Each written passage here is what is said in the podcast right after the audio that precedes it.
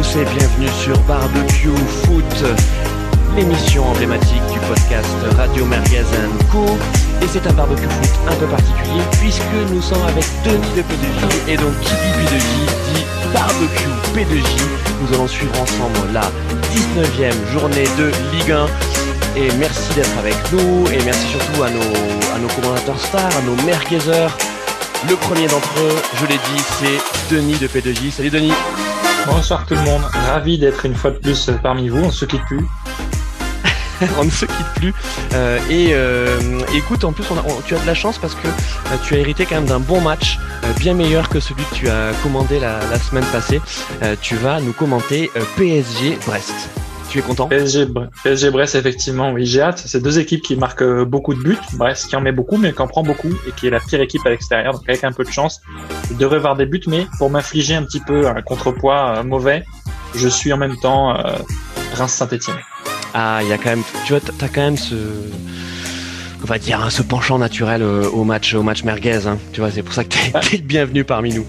J'ai suivi déjà dans les deux présentes éditions euh, Reims et Saint-Etienne, donc pourquoi pas la rencontre entre le 14e et le 15e, ça s'annonce génial ici. Bon, mais c'est parfait. Euh, on a également euh, donc Jean-Michel Larguet.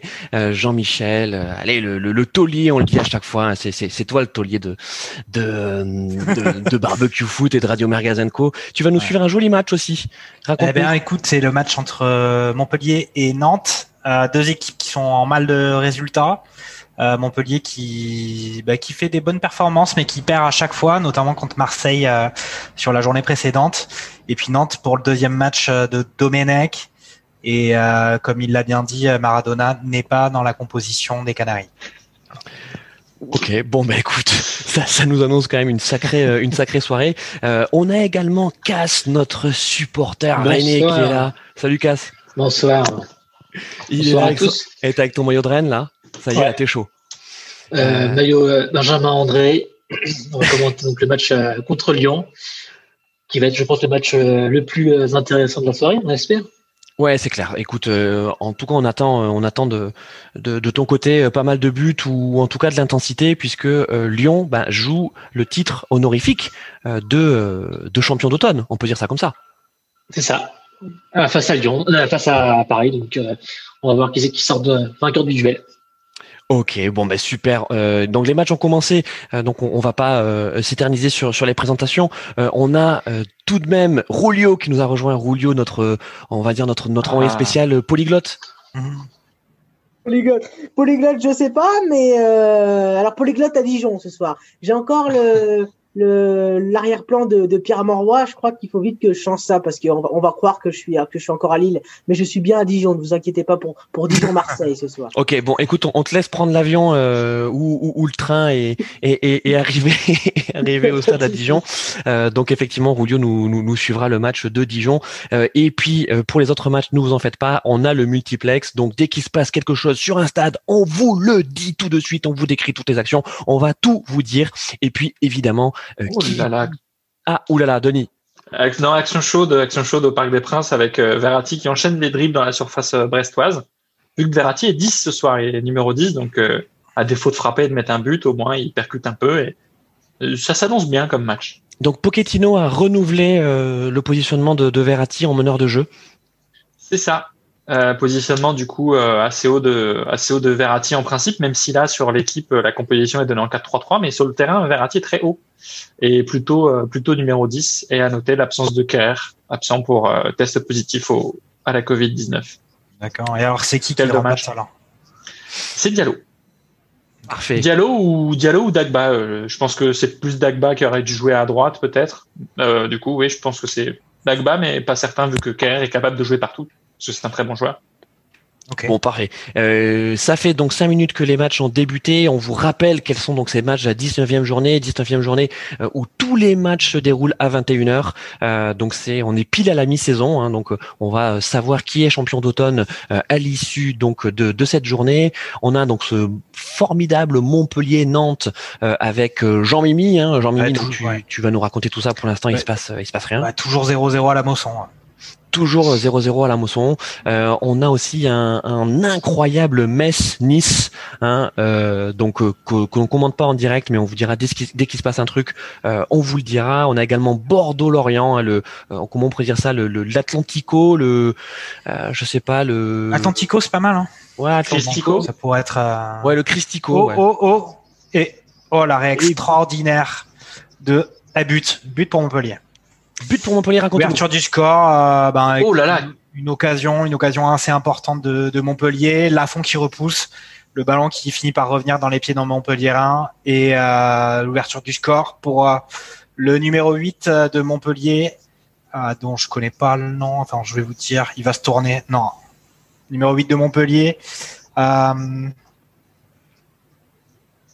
je sais pas. Ouais, alors écoute, j'ai l'action, j'ai l'action. j'ai pas la bonne compo. Et j'ai l'action euh, sous les yeux. C'est euh, Oyongo, c'est Oyongo qui marque. euh, je- je sais pas qui. Alors, est-ce que c'est un arrêt de Lafont euh, sur la reprise? Alors, je sais pas si c'est Laborde euh, qui, Il y a un premier, qui un la premier reprend. tir, un premier tir de la part de, euh, ça doit être Chotard. Après, il y a Delors qui est au duel. Et puis euh, derrière, c'est Oyongo qui récupère la balle et qui la met dans les filets avec euh, Lafont qui a pas vraiment eu le temps de se relever correctement. Après, euh, Montpellier avait le ballon dans les pieds depuis le début du match et mettait la pression sur Nantes qui a craqué dès la première brèche. Euh, bon, bah, écoutez, 1-0 pour euh, pour Montpellier. Euh, Derzakarian a l'air content aussi sur son sur son banc. Euh, et puis on salue également euh, Clément, euh, Clément et Damien qui sont sur le sur le chat YouTube. Euh, salut à vous. Euh, bah, écoutez, n'hésitez pas à, à nous euh, à nous dire ce que vous pensez de ces matchs, ce que vous pensez également de nos de nos commentateurs merguez, à nous poser toutes les questions que vous voulez. Évidemment, euh, pendant euh, les les lives, on va lancer des débats merguez parce qu'on a plein de choses à dire sur sur le football européen. Euh, donc je vous termine quand même la liste des matchs euh, puisque donc on a 1-0 maintenant donc à, Montpellier, mais tous les autres c'est 0-0 si je me trompe pas. Donc on a ce Bordeaux-Lorient dont on vous parlera également, Reims-Saint-Étienne donc qui est suivi d'un œil par par l'ami Denis, euh, Lens-Strasbourg.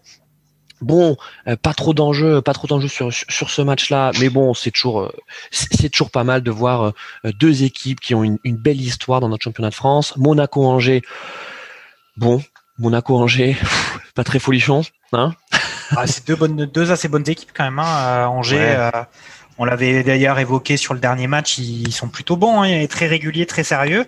Après Monaco, euh, ça part un peu dans tous les sens, mais ils ont fait une, euh, ils ont une belle victoire sur la dernière journée aussi, donc ça peut, ça peut être intéressant.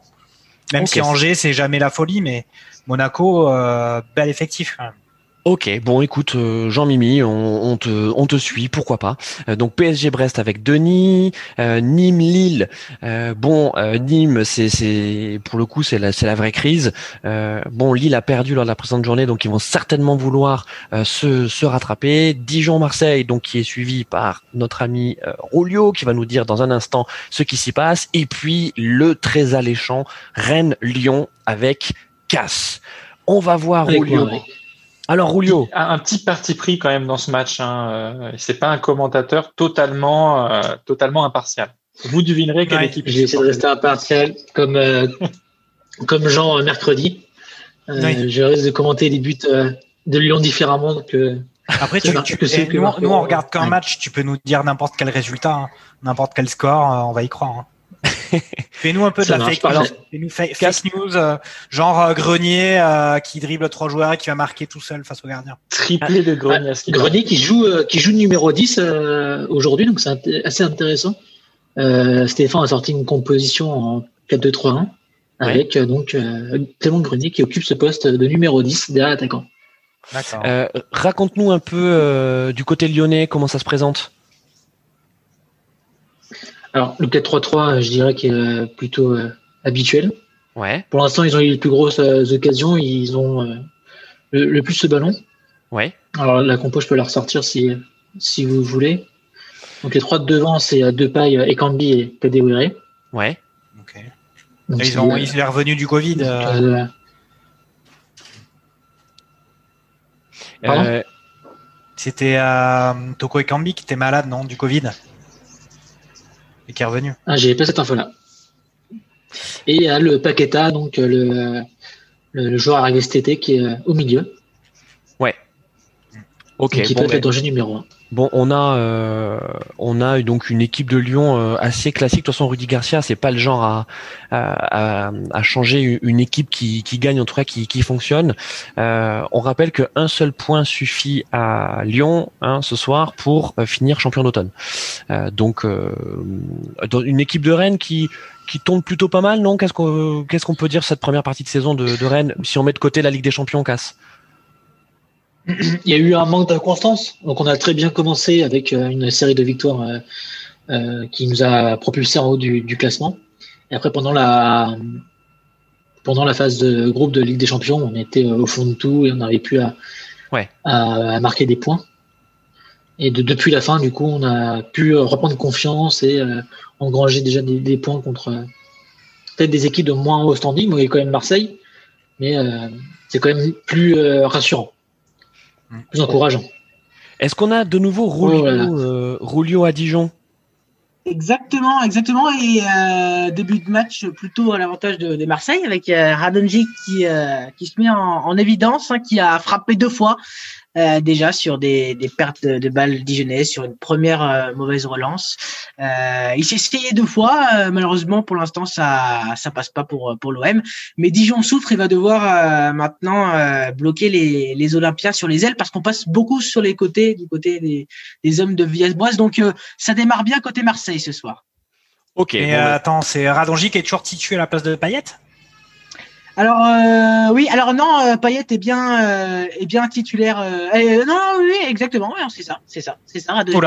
côté gauche avec Benedetto en pointe et Tovin à droite et au milieu on a Gay Camara et, et Valentin Rongier. On rappelle que Sanson est, est blessé et à ma vie toujours et Enrique a le Covid. Reims a ouvert le score face à Saint-Etienne. Ok, raconte-nous, raconte-nous un peu cette ouverture du score de Reims à Saint-Etienne. Je viens de la voir à l'instant parce que mon, mon, écran de contrôle a planté, mais c'est un penalty, penalty concédé par euh, penalty concédé par par quel Stéphanois? L'information n'est pas donnée. En tout cas, c'est un penalty obtenu par Faes. Euh, donc euh, sûrement, vu que Faes est défenseur central, sûrement dans le corner. Euh, et en tout cas, c'est Boulaïdia qui transforme le penalty. C'est son 11e but de la saison. Est meilleur buteur de Rennes. 11e but, oui. Il ah était euh, meilleur buteur de Reims avec 10 euh, buts avant ce but-là. But à Bordeaux, but à Bordeaux, ouverture du score des Girondins face à Lorient. Euh, donc voilà, 1-0. Je crois qu'il y a une vérification de la VAR peut-être. Je vois que l'arbitre non, non, non. Le but, le but est confirmé à Bordeaux, donc 1-0 euh, à Bordeaux. Je vous en dis plus euh, dès que dès que j'ai les images. Euh, et il me semble que du côté de Rennes, ça commence à, à devenir un peu plus intense. Hein. C'est ça, Casse Côté ouais, côté lyonnais, ils poussent. ils ont obtenu un, corner là sur ce que je vois. J'ai peut-être un peu de retard sur sur vous. ouais, moi je vais, écoute sur, sur mes écrans là, je viens de voir. Rennes mène déjà 3-0. Une, une, grosse faute sur Truffert. Je sais pas si tu l'as sur le sous les yeux. Non, là, je, non, là il y a une remise en, jeu de, de salon alors pour l'instant. Avec un carton jaune pour euh, pour Awar. Euh, donc euh, voilà, on sent que les Lyonnais sont, sont venus pour pour faire un résultat. Jusque là, c'est qui mènent, la, la, danse et qui imposent leur cadence. On va, on va, voir, mais ils ont du mal à recommencer leur match Rennes, donc on va voir si on arrive à, à laisser passer l'orage. Euh, on a Damien sur le chat qui euh, nous demande s'il y a eu des transferts. Et oui, euh, il y a une info chaude qui concerne l'OM. donc apparemment, Kevin Strossman, Strottmann partirait en prêt au Genoa. ils ont réussi à s'en débarrasser. pas vraiment, c'est juste un prêt. C'est hein. un prêt, quoi. C'est un prêt, mais en plus ils prennent en, je crois qu'ils prennent en charge une partie du salaire toujours. Donc bon. Bah, après, ça paraît. Hein ça paraît quand même assez logique euh, de la part d'un joueur qui, qui, ne jouait plus depuis, enfin qui ne jouait plus beaucoup depuis euh, depuis un an. C'est ça, Rulio, toi qui est qui est devant le match de l'OM. Ouais, ouais, exactement. Et puis, euh, alors il était arrivé, vous avez dit pour pour 30 millions, hein 25 millions, ouais. 25 millions, ouais, ouais. Et puis c'est vrai qu'il a, à un moment donné, je crois l'année dernière, où ouais, une saison et demie, il avait retrouvé un petit peu de, de, temps de jeu. Un, un genou et demi, il avait retrouvé un genou et demi. Et ouais, ouais, Et c'est vrai que c'était arrivé comme une, il était arrivé comme une grosse star et c'est vrai que c'est un, un, énorme gâchis. Hein. Je crois que c'est 400, il a un salaire de, je sais c'est 400 000 ou 450 000 euros par an. Bah, beaucoup Alors, trop par- pour un remplaçant. Ouais, alors euh, par an, par an, euh, Par mois, non Par mois, ouais, je pense. par Par mois, mois. parce que par, par an, je, je trouve pas- j'en reviens toujours pas, c'est pour ça que je dis. euh, Euh, non, et puis surtout, je sais pas si vous vous souvenez, euh, c'est 4,5 millions d'euros par an. ce qui était assez Oh. étrange, donc euh, quand l'ami Strossman est arrivé à, à l'OM, c'est que l'OM venait de vendre Zambo Anguissa à Fulham pour 30 millions. Et là, tu te dis quand même, quand Fulham vient te donner 30 millions pour Zambo Anguissa, je veux dire, t'as de quoi faire la fiesta. Et je derrière, pas qu'il tu, joue beaucoup. hein. Ouais, et, et derrière, tu réinvestis euh, ces 30 millions dans Kevin Strossman. Et là, tu te dis, mais c'est pas possible. Enfin, il y a, y a un problème. Euh, but à Paris, but à Paris. Ah, Denis. je l'ai pas encore le but. Tu me spoil le, le but. J'ai un Ah, léger pardon. décalage également, je pense. Euh, mais si c'est But à Paris, si but de Keane. but de kill, bah écoute, je pense que je vais l'avoir sous mes yeux maintenant sur une passe de Di Maria, non? Ah non, Euh, Di Maria, là j'en suis à Di Maria qui est frappé. C'est sorti par euh, le gardien brestois. Ouh là là là là, si on est en retard. corner. Et on remercie Damien qui dans le chat euh, nous a annoncé le but à Paris. Donc lui, il a pas de retard. Euh, voilà, donc c'est Moi j'ai pas mal euh, j'ai pas mal de retard, je sais pas pourquoi, mais en tout cas là j'ai le corner de Di Maria et je pense que potentiellement c'est sur ce corner là que que Keane va marquer. C'est c'est un peu Inception. Ouais. c'est un corner tiré. Oui effectivement c'est oui oui ok effectivement. Je viens de voir le but à l'instant. Alors corner tiré par le but. Corner, ben, corner tiré par Di Maria côté gauche euh, parisien. C'est dévié de la tête par Marquinhos, je crois, et Keane reprend au second poteau. C'est dévié, oui, c'est dévié par Marquinhos. Ça touche le poteau et c'est remis en jeu par le poteau Mbappé et Keane n'a plus qu'à pousser le ballon au fond des filets, sachant que le gardien brestois est au sol. Ok. Ok, en tout on cas, a- c'est c'est assez agréable comme match pour le coup parce que le il y a du jeu de passe. Brest a vu la, pro- la plus grosse occasion euh, sur une frappe de Fèvre très bien sortie par Navas et ce Paris-Brest s'annonce délicieux.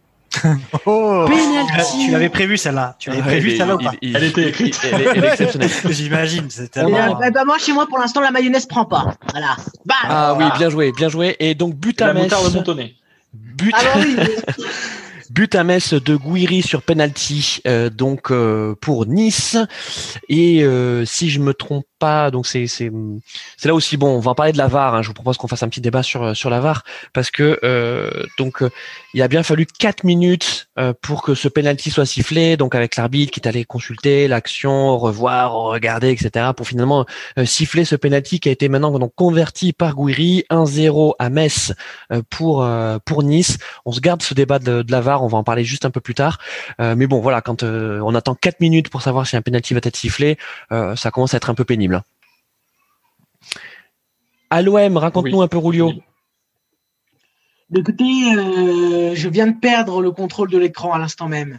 Ah bah dis donc Rulio. Il est encore tombé par terre. même. Ah, ouais. Je viens de faire le contrôle de l'écran sur lequel je ne vois que la moitié déjà. Ah bah mince, mais non, j'ai dit que j'étais au stade, je peux pas dire ça. Je peux pas dire ça. Non, je... Bon, je... Non, on va ressortir les écran. anciennes vannes. Le stadier m'a encore sorti. Voilà. Non, mais c'est ton écran, c'est ton écran de contrôle pour pour, pour voir un petit peu, euh, En pour voir un petit peu le match en direct et tout ça, voilà, évidemment. Donc euh, voilà, je sais pas si vous, entendez des cris d'enfants sur le live ou pas? Non, Non. non. Vous entendez De pas de cris d'enfants? Parfait. On- Ah si si, j'entends. un Ouais, peu. on me dit dans l'oreillette que c'est Vies Boas. Ah oui. Ouais. Il est en train de parler avec un journaliste. Ou Rudy Garcia. Oui, oui, Ça dépend, oui, les-. Euh, écoutez, je pense qu'on a été mauvaise langue sur le match euh, Bordeaux-Lorient euh, parce que c'est un match qui pour l'instant est très vivant. Il y a encore eu un, un bel arrêt du gardien orienté sur sur une belle incursion de, de Wang. Donc euh, 1-0 pour les Bordelais, bientôt 20 minutes de jeu et ça joue plutôt bien à, à Bordeaux. Et il y a également un but à Rennes, but à Rennes casse. Je vais y avoir d'ici quelques secondes, je pense. Ok, et eh ben écoutez, on laisse le suspense. Ça marche. Comme ça, on peut commenter les buts en direct. C'est ça qui est bien. On vous l'avait promis, on vous avait promis un direct. Voilà, mais on vous avait pas dit avec combien de secondes de décalage. Voilà, ok. C'est ça, c'est un, un direct en presque différé. Ouais, Exactement. Un léger différé. C'est ça. Mais on n'a pas eu ce, on n'a pas eu le lot du direct en direct. On a eu que le lot du direct en, en léger différé. euh, Ouais, c'est ça. Ben, on était- la- Et sachez que les 10 secondes de décalage qu'on a, euh, ça fait une grosse différence pour nos finances. Hein. C'est des centaines de millions d'euros. Ouais, hein. c'est des centaines de millions d'euros. Sauf qu'on les a payés, celles-ci. Sauf que celles-ci, on les a payées. Le retard, on le paye. Il y en a qui ne payent pas le direct. hein. Exactement. Euh, Cass, est-ce que tu as le but? Non, j'ai moi aussi perdu le contrôle de mon écran. Donc j'ai l'impression qu'on. Fais F5. Comment dire Ouais, c'est ce que je suis en train de faire. Alors, je vous fais un je crois petit, qu'il faut euh, redémarrer l'ordinateur. Je vous fais un on va petit, ça. euh, un petit. Débranche et rebranche ta box. C'est un but d'un ancien Lyonnais pour Rennes. Oh là là. Et pour l'instant, le PSG est champion d'automne. hein. Ouais, ouais, ouais, ouais, ouais. Euh, Donc, ah, Terrier ou mais non. Martin Terrier ou Clément Grenier. Ah oui. Ah oui, Rennes-Lyon, oui. Voilà. la but de Je Rennes. miserais plus sur Clément Grenier, étant donné que j'ai reçu la notification. Donc oui, donc pour ceux qui se demandent, des- euh, tu t'es programmé des notifications bon. push juste pour Clément Grenier. Bah bien sûr. Ça, c'est quand même, ça c'est de l'amour. La, po- eh, la Ça, poche n'a pas beaucoup, beaucoup vibré. c'est ça. On a également un but euh, entre Strasbourg et Lens, un but pour les Strasbourgeois. Euh, alors, on tient à dire que ce match est quand même très étrange puisqu'il y a un épais brouillard. Euh, donc, euh, donc les images de, de, de télé, on a l'impression d'avoir un grand fumigène euh, qui inonde tout, tout le terrain. Donc, peut-être que les, euh, les, euh, les acteurs sur le terrain voient, voient le ballon. En tout cas, sur cette action, ce but de Strasbourg qui, bon, une action plus ou moins bien construite, mais on, on sent que les Lensois, euh, voilà, n'étaient pas forcément très présents en défense. Euh, Est-ce que c'est à cause du brouillard?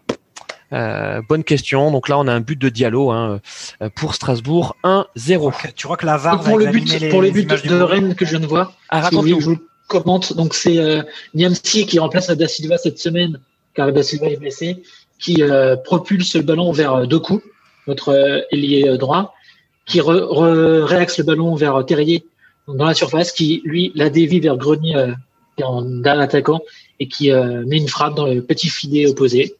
Donc euh, très bien, très beau but, euh, très un jeu très direct qui euh, manque souvent à Rennes en ce moment, donc euh, c'est vraiment super intéressant. Ok. Euh, bon, impeccable. euh, c'est vrai qu'on est on est surpris quand même par ce par ce but rennais puisque tu nous disais que Lyon euh, poussait quand même depuis Mhm. le début du match. C'était un jeu très très direct pour le coup. L'action a duré peut-être 5 secondes entre le, la passe de Doku et le, le but. Donc euh, je, je pense que peut-être que Lyon avait pris un peu près la confiance et euh, Ouais. avait pas fait attention à- aux appels dans son dos. On a décidé qu'on se calmait sur les, les blagues sur Doku euh, pour cette journée de championnat, non? C'est un peu euh, calme plat, non Je aujourd'hui sais pas si on a déjà fait le toi. Je sais pas. Et on Oh, a la également de Lyon. De nouveau, écoutez, je vous parlais euh, euh, donc de ce match Bordeaux-Lorient avec un nouveau but Ah oui pour euh, pour Lorient. Euh, Pour Lorient Non, alors pardon, pas. euh, Je vous disais donc égalisation de, de Lorient sur une, une jolie action. Une jolie action. Donc attendez, je suis en train de la revoir. Euh, ballon en profondeur, tacle manqué de Koscielny, arrêt de Costil, euh, et ensuite on a euh, donc l'attaquant l'orienté qui met le but de la tête suite à l'arrêt de, de Costil. Pas de chance pour Costil parce qu'il fait il fait vraiment le bon arrêt. Et je vais vous donner le nom du buteur dans dès que dès que je l'ai.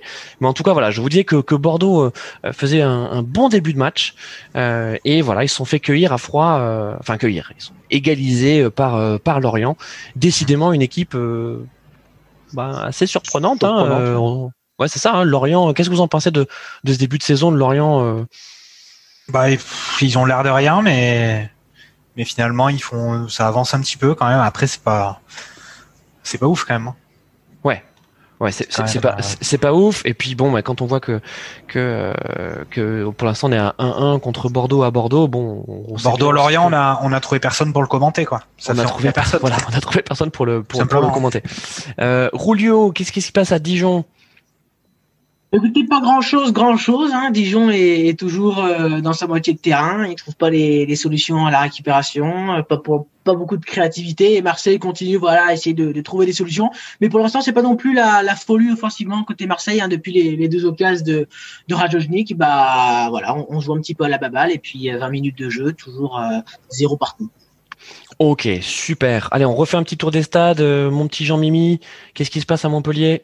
Bah écoute, euh, toujours un zéro pour Montpellier. Euh, eh ben, il y a eu une tentative de, Nantes de mettre le, pied sur le ballon, mais euh, finalement encore Montpellier qui, a la possession et ils viennent. Il y a quelques fautes assez importantes de Nantes là. Une contre-attaque où Mollet s'est fait prendre un, gros tacle au niveau du genou et il a du mal à revenir sur le terrain. Donc ça serait peut-être un coup dur si Mollet devait sortir pour Montpellier parce que Savanier est toujours absent parce qu'il est toujours positif au coronavirus. Ouais. Mais je pense que Mollet, euh, qui avait qui avait fait une grosse performance euh, sur le dernier match contre Marseille, euh, il va refaire son, il va revenir sur le terrain là. Ou le poteau dijonnais, les amis. Ou Et le poteau aussi lyonnais. J'ai un poteau poteau aussi lyonnais. poteau. Alors attendez, on va prendre d'abord le poteau lyonnais. Ça marche. Donc une combinaison sur coup franc, coup franc tiré, euh, comment dire, par euh, deux pailles, qui, est, euh, qui met un petit ballon lobé au-dessus du, du mur vers un, euh, vers Toko Ekambi, qui frappe euh, dans un angle un peu fermé, mais qui tape le poteau, poteau qui sort en, donc en, en 6 mètres. Ok, très bien. Euh, donc euh, bon, pas de chance pour pour Lyon euh, sur ce sur ce poteau. Et donc le poteau dijonnais, raconte-nous, Julio. C'est Mama, c'est Mama Baldé, le meilleur buteur du, du DFCO, qui euh, frappe du, du gauche, frappe croisée. Euh, et puis donc ça, ça meurt sur le, le poteau gauche de, de Mandanda. Il avait été trouvé par Ebimbe sur le côté gauche. Euh, dis donc, Denis, là, je viens de voir une, une action avec un arrêt assez, peu, assez peu académique du gardien brestois, euh, Larsonneur, sur une, une frappe euh, vicieuse de, de Ganagay. Tu nous racontes? Ah, euh, moi, je viens déjà de voir l'arrêt de l'Arsenal sur un corner et une tête de Marquinhos au premier poteau. Et je pense que la frappe de Ganagay va se produire maintenant sous mes yeux. Donc, je vais, euh, on peut patienter avec ce joli jeu de passe de, de Bakker, qui ça passe beaucoup du côté de Bakker et de Dagba quand même. Hein. Euh, passe beaucoup par les côtés, ça finit à chaque fois dans l'axe. Il y a toujours des, des relents assez étranges dans le jeu, mais euh, PSG quand même un peu brouillon parfois dans la phase de position, mais il domine, euh, il domine Brest assez, euh, assez outrageusement. Je pense que j'ai un énorme décalage avec toi, c'est ça qui est assez fou. Et euh, Bon, on, on te laisse si j'ai tu toujours veux. pas vu cette frappe. J'ai toujours pas vu cette frappe de Ganagay. Ah ouais, parce que là, ça fait bien deux minutes. hein, que- Écoute, ouais, je pense que j'ai un gros décalage. Je sais pas trop comment l'expliquer ce décalage. Et d'ailleurs, j'ai aussi un autre. Je, je- il faut que je remédie aussi au problème de, De de. Saint-Etienne que je n'ai plus. J'ai plus de, j'ai plus de Saint-Etienne et je n'ai même pas les stats. Euh, j'ai même pas les stats du match euh, d'aucun des deux matchs d'ailleurs. J'ai rien du tout en termes de stats. Ah oui, effectivement, oui. Je viens de voir cette frappe de Ganagay. Euh, Enfin, l'Arsenal passe par un peu, euh, par un peu aux fraises et du mauvais côté. Il l'arrête du pied, quoi. C'est assez fou. Ah oui, la phrase. Ok, la frappe est très, très, est très, très euh, enveloppée, une trajectoire très étrange. Elle part au début à droite de l'Arsenal et lui se retrouve à contre-pied. Il arrive à dévier du pied. C'est un bel arrêt quand même. Hein, Ouais, c'est un beau euh, réflexe, Il aurait pu prendre un ouais, beau réflexe, mais il aurait pu prendre un Il but un peu ridicule au final. euh. Larsonneur, il fait Il des des belles choses hein, quand même. hein. Il est capable de capable de faire des trucs incroyables. Je sais pas si à la dernière journée on n'avait pas parlé, mais il a quand même fait une action euh, où euh, presque il se met un CSC en essayant de dégager en catastrophe. Il fait Ouais. euh, euh, barre transversale poteau euh, alors qu'il était avec le ballon dans les pieds pour dégager depuis ses 6 mètres quoi, quasiment. Eh, il est, euh, il a, il, fait parfois, il a des petits trous d'air comme ça parfois, mais c'est, je les confonds, je les confonds, euh, pardon, pas confond, mais compare souvent avec euh, Nardi de, euh, de Lorient, et il y a une grosse différence entre ces deux gardiens. Je trouve que l'Arsenal est plus constant et rapporte plus de points que, que n'en rapporte Nardi. Donc, Brest, euh, si Brest aussi prend peu de buts, c'est que euh, euh, l'Arsenal est quand même un, bon gardien. Et euh, je, je sais pas s'il est euh, sélectionné en équipe de France jeune, mais euh, ça peut être un, gardien d'avenir pour l'équipe de France, je pense. Bah, il faut qu'il, je pense qu'il faut qu'il attende son heure, Larsonneur. Oh, Euh, on a Damien, on a Damien dans le chat qui euh, euh, qui, qui nous parle d'une d'une info transfert, enfin d'une rumeur transfert, mais qui euh, apparemment euh, serait imminente. Ce serait l'arrivée de Sako, euh, donc à Nice. Euh, nice qui a Oui, déjà bah pris euh, Saliba, donc décidément ils ont vraiment envie de renforcer le- leur défense et euh, et on les comprend. Euh, si ça se fait, c'est c'est plutôt une, une bonne nouvelle, non? Un joueur d'expérience, euh, voilà, il, il a 30 ans, euh, euh, il a il a fait plutôt Oui. une, une bonne carrière à, à Crystal Palace. Euh, on imagine que que Nice euh, va le chercher pour euh, pour jouer tout de suite titulaire. Hein, on est d'accord, Jean. Après, le truc, c'est que bah, à l'époque, bon, Vira se fait dégager, mais euh, il mettait quand même souvent en avance dans les mauvaises performances de Nice, en particulier en défense, la jeunesse et l'inexpérience de ses joueurs. Ils avaient pris, ils ont pris Saliba dès le début du mercato. Euh, Là, cette tentative de recruter Sako, un gars, euh, un gars de confiance, un gars avec de l'expérience, c'est pour le mettre sur le terrain et pour un peu euh, cornaquer les, les, les jeunes qui ont moins, qui ont moins d'expérience ou peut-être pas assez pour pour la survie en Ligue 1, quoi. Donc euh, oui, ça peut être une bonne pioche. Puis après, c'est un, bah, c'est un gars qu'on aime bien, Sako quand même. Il- Ouais, on- le- Euh, enfin, De, Denis, euh, ben, on- en fait, on comprend pas trop euh, pourquoi euh, Sako est sorti du paysage comme ça à Crystal Palace alors que alors qu'il jouait quand même régulièrement et c'était plutôt un taulier de cette équipe. Euh, mais je crois que c'est une blessure. Alors, je crois qu'il a eu une grave blessure une année où au tout début de son arrivée à Crystal Palace, après être parti de Liverpool avec son, son contrôle antidopage, il a finalement été blanchi, blanchi longtemps après. Je pense qu'une fois qu'il s'est gravement blessé, il est plus revenu sur le devant de la scène. Et euh, je sais pas, je suis en train de chercher en même temps ses, ses stats à, à Crystal sur sa dernière saison, mais enfin, il y est depuis du coup depuis 2017 et il a joué neuf matchs, neuf matchs sur la première saison et sur cette saison de il, était blessé. au total, quoi. Donc, euh, ouais, c'est ça. C'est une bonne pioche pour Nice, que c'est un joueur qui a besoin de se relancer, qui a, euh, qui a 30 ans. Alors, je pense pas qu'il prétend l'équipe de France, mais hmm. il a besoin de se relancer. Il a 30 ans. Il va revenir en France et je pense qu'il aime la France. C'est un bon coup pour, euh, pour Nice, mais euh, il que Sako se remette dans le rythme. Bah, c'est sûr que, ouais, non, mais c'est sûr que pour, enfin, s'ils font ça aussi, c'est parce que Dante s'était, s'est fait une grave blessure et, euh, et out pour toute la saison. Donc euh, c'était un peu euh, c'était un peu le taulier de Nice justement, même s'il était brésilien et c'était le taulier en défense en particulier. Donc il faut absolument qu'il retrouve de la solidité derrière et qu'ils arrêtent de bah, d'avoir des trous d'air monumentaux dans les matchs et, et que des trous d'air dans lesquels les attaquants s'engouffrent. Oh là là là là là là Disons Jean-Mi, il est, Jean il est, euh, il est chaud. Euh, c'est vrai que sur les infos transferts, bon, on sait très bien que euh, que le Covid est passé par là, mais il y a, y, a, pas, il y a pas tellement de, de, de grosses infos transferts. Hein. Il y a des rumeurs. Il y a des rumeurs. Il y a des rumeurs. Rulio, toi, est-ce que du côté de l'OM, puisqu'on est toujours à la recherche du grand attaquant, tu, tu, tu as du neuf? Eh bien, j'aurais bien voulu, mais pas du tout. Pas du tout, pas du tout. J'ai aucune, vraiment aucune info. Alors, il semblerait que euh, la rumeur Milik euh, ah oui. n'était vraiment qu'une qu'une rumeur et que ça va absolument pas se faire. D'ailleurs, on sait même ah pas. Oui, il y avait Milik, exact. Hein, c'est peut-être un pigiste de la Provence qui a sorti ça euh, pour faire vendre du, du, du, papier. mais ah, je crois qu'ils ont fait une proposition. Hein. Ils avaient fait une proposition, mais ils avaient fait une proposition à 8 millions, je crois, et Naples en a demandé 15, un truc comme ça, donc c'était pas possible. Après, Denis, Milik 15 millions, ça les vaut, non? Ça les vaut, mais c'est trop pour l'OM malheureusement. Euh, après, je sais pas s'il n'y a pas moyen d'avoir un prêt ou quelque chose comme ça. Euh, Surtout que il lui reste six mois. Il lui reste six mois de contrat, je crois. Il lui reste six mois de contrat. Euh, c'est peut-être l'occasion. Après, oui, à six mois de contrat, c'est le moment de le vendre. Donc peut-être qu'à terme, à la fin du mercato, Naples se dira bon bah tiens, allez, on le fait pour 10. Je pense que l'OM peut sortir peut sortir 10 millions sur cette saison.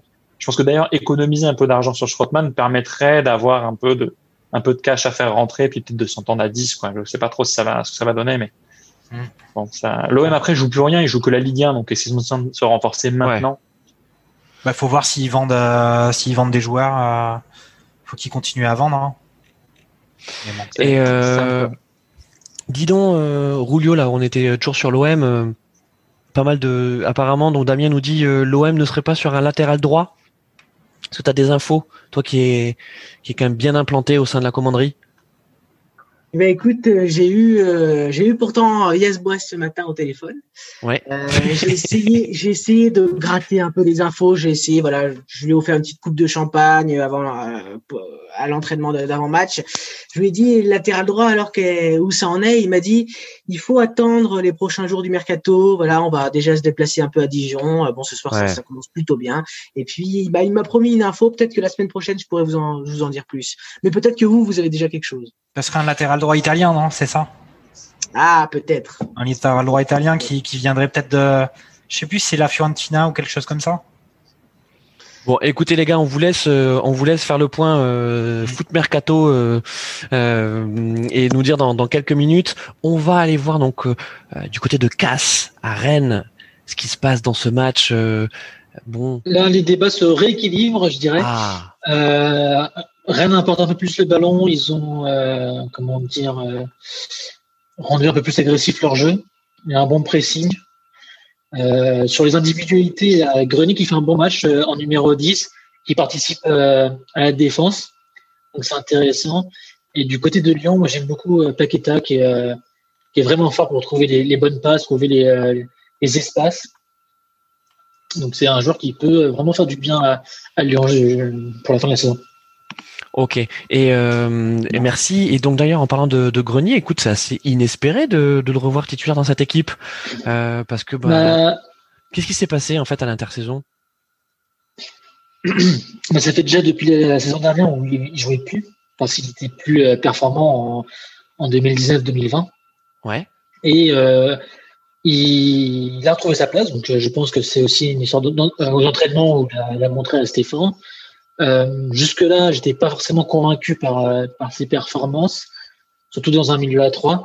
Là, en, en numéro 10, euh, dans un 4-2-3-1, il est vraiment intéressant pour le moment. Ok, mais ça fait ça fait D'ailleurs, c'est lui quelques qui marque euh, sur une belle action. Ouais, c'est ça. Et en fait, c'est- un joueur qui est assez inclassable, Clément Grenier, parce que s- on se rend compte que c'est un faux lent. Euh, on a l'impression qu'il il met pas de rythme, il met pas de, Ah, il met pas d'intensité dans Il y a son des moments où il est vraiment lent quand même. Oui, euh, dire. mais bon, il y a quand même la vista, quoi. C'est un joueur qui est quand même très technique. Il a, euh, c'est un stratège. C'est un peu un joueur old school, non Cass? Mmh, vous savez un joueur qui s'écroule dans la surface. Aïe, aïe, aïe, aïe, aïe, aïe. Je pense que Il y a c'est un une autre, bonne. euh, euh, Il y a un autre euh, à Monaco. Oui. Ouais. Oh oui, Et oui, il oui. est- Mais par contre, il est rapide. Là. Il Ouais. est rapide, lui. Ouais, ouais. Et, et d'ailleurs, il est affolant depuis le début de la saison. Ah oui, c'est vrai qu'il est affolant. Oh.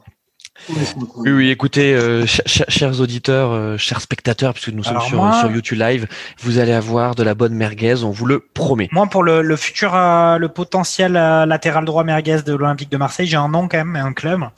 Ça serait euh, mes contacts qui m'ont qui m'ont répondu là sur Twitter. C'est Paul euh, Lirola, la Fiorentina, qui viendrait peut-être en, en prêt avec option d'achat à 12 millions d'euros. Ok, alors raconte-nous, qui est ce joueur? Euh, je ne sais pas du tout qui c'est. Moi, j'ai l'info comme ça, j'ai gratté l'info. Euh, euh, écoute, euh, c'est surtout Marseille qui se dit que Sakai sera peut-être pas, c'est peut-être pas suffisant euh, euh, pour à la fois la fin de cette saison et la saison prochaine. Ouais. Ok. Nagatomo, il était pas. Nagatomo, il joue que à gauche ou il peut jouer à droite aussi? Eh, Deuxième but, euh, pardon, de Reims face à Saint-Etienne à l'instant que je, je Ouh viens là de voir la là, c'est la crise, c'est la crise pour Sainté là. Ce qui, alors, pour... j'attends juste de revoir le ralenti pour voir qui a marqué. Je crois que c'est Dia. Je veux Je crois que c'est doublé de Dia. Dia encore une fois. Le doublé. Dia, Dia, on est à 12 buts cette saison, c'est quand même assez fort quand même. Reims qui, qui d'un point de vue classement est pas élevé, mais si Dia met tous les buts, enfin c'est incroyable. Pourquoi il, enfin pourquoi l'OM tente pas Dia? Il met tellement de buts, il devrait essayer.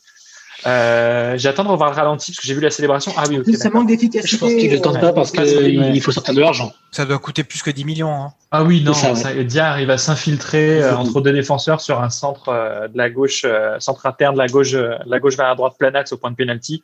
Dia arrive à passer devant le défenseur euh, stéphanois et mettre un plat du pied entre les jambes de Jesse Moulin, j'ai l'impression. C'est une très mauvaise opération pour Saint-Etienne parce que euh, le bas du classement est quand même assez proche de Saint-Etienne. Et euh, par contre, Reims euh, recolle un petit peu avec le, le milieu, de, milieu de tableau. Donc c'est plutôt une bonne opération et déjà deux buts pour Reims. Alors, tu, tu parlais de, de, de l'OM qui pourrait aller chercher euh, Dia.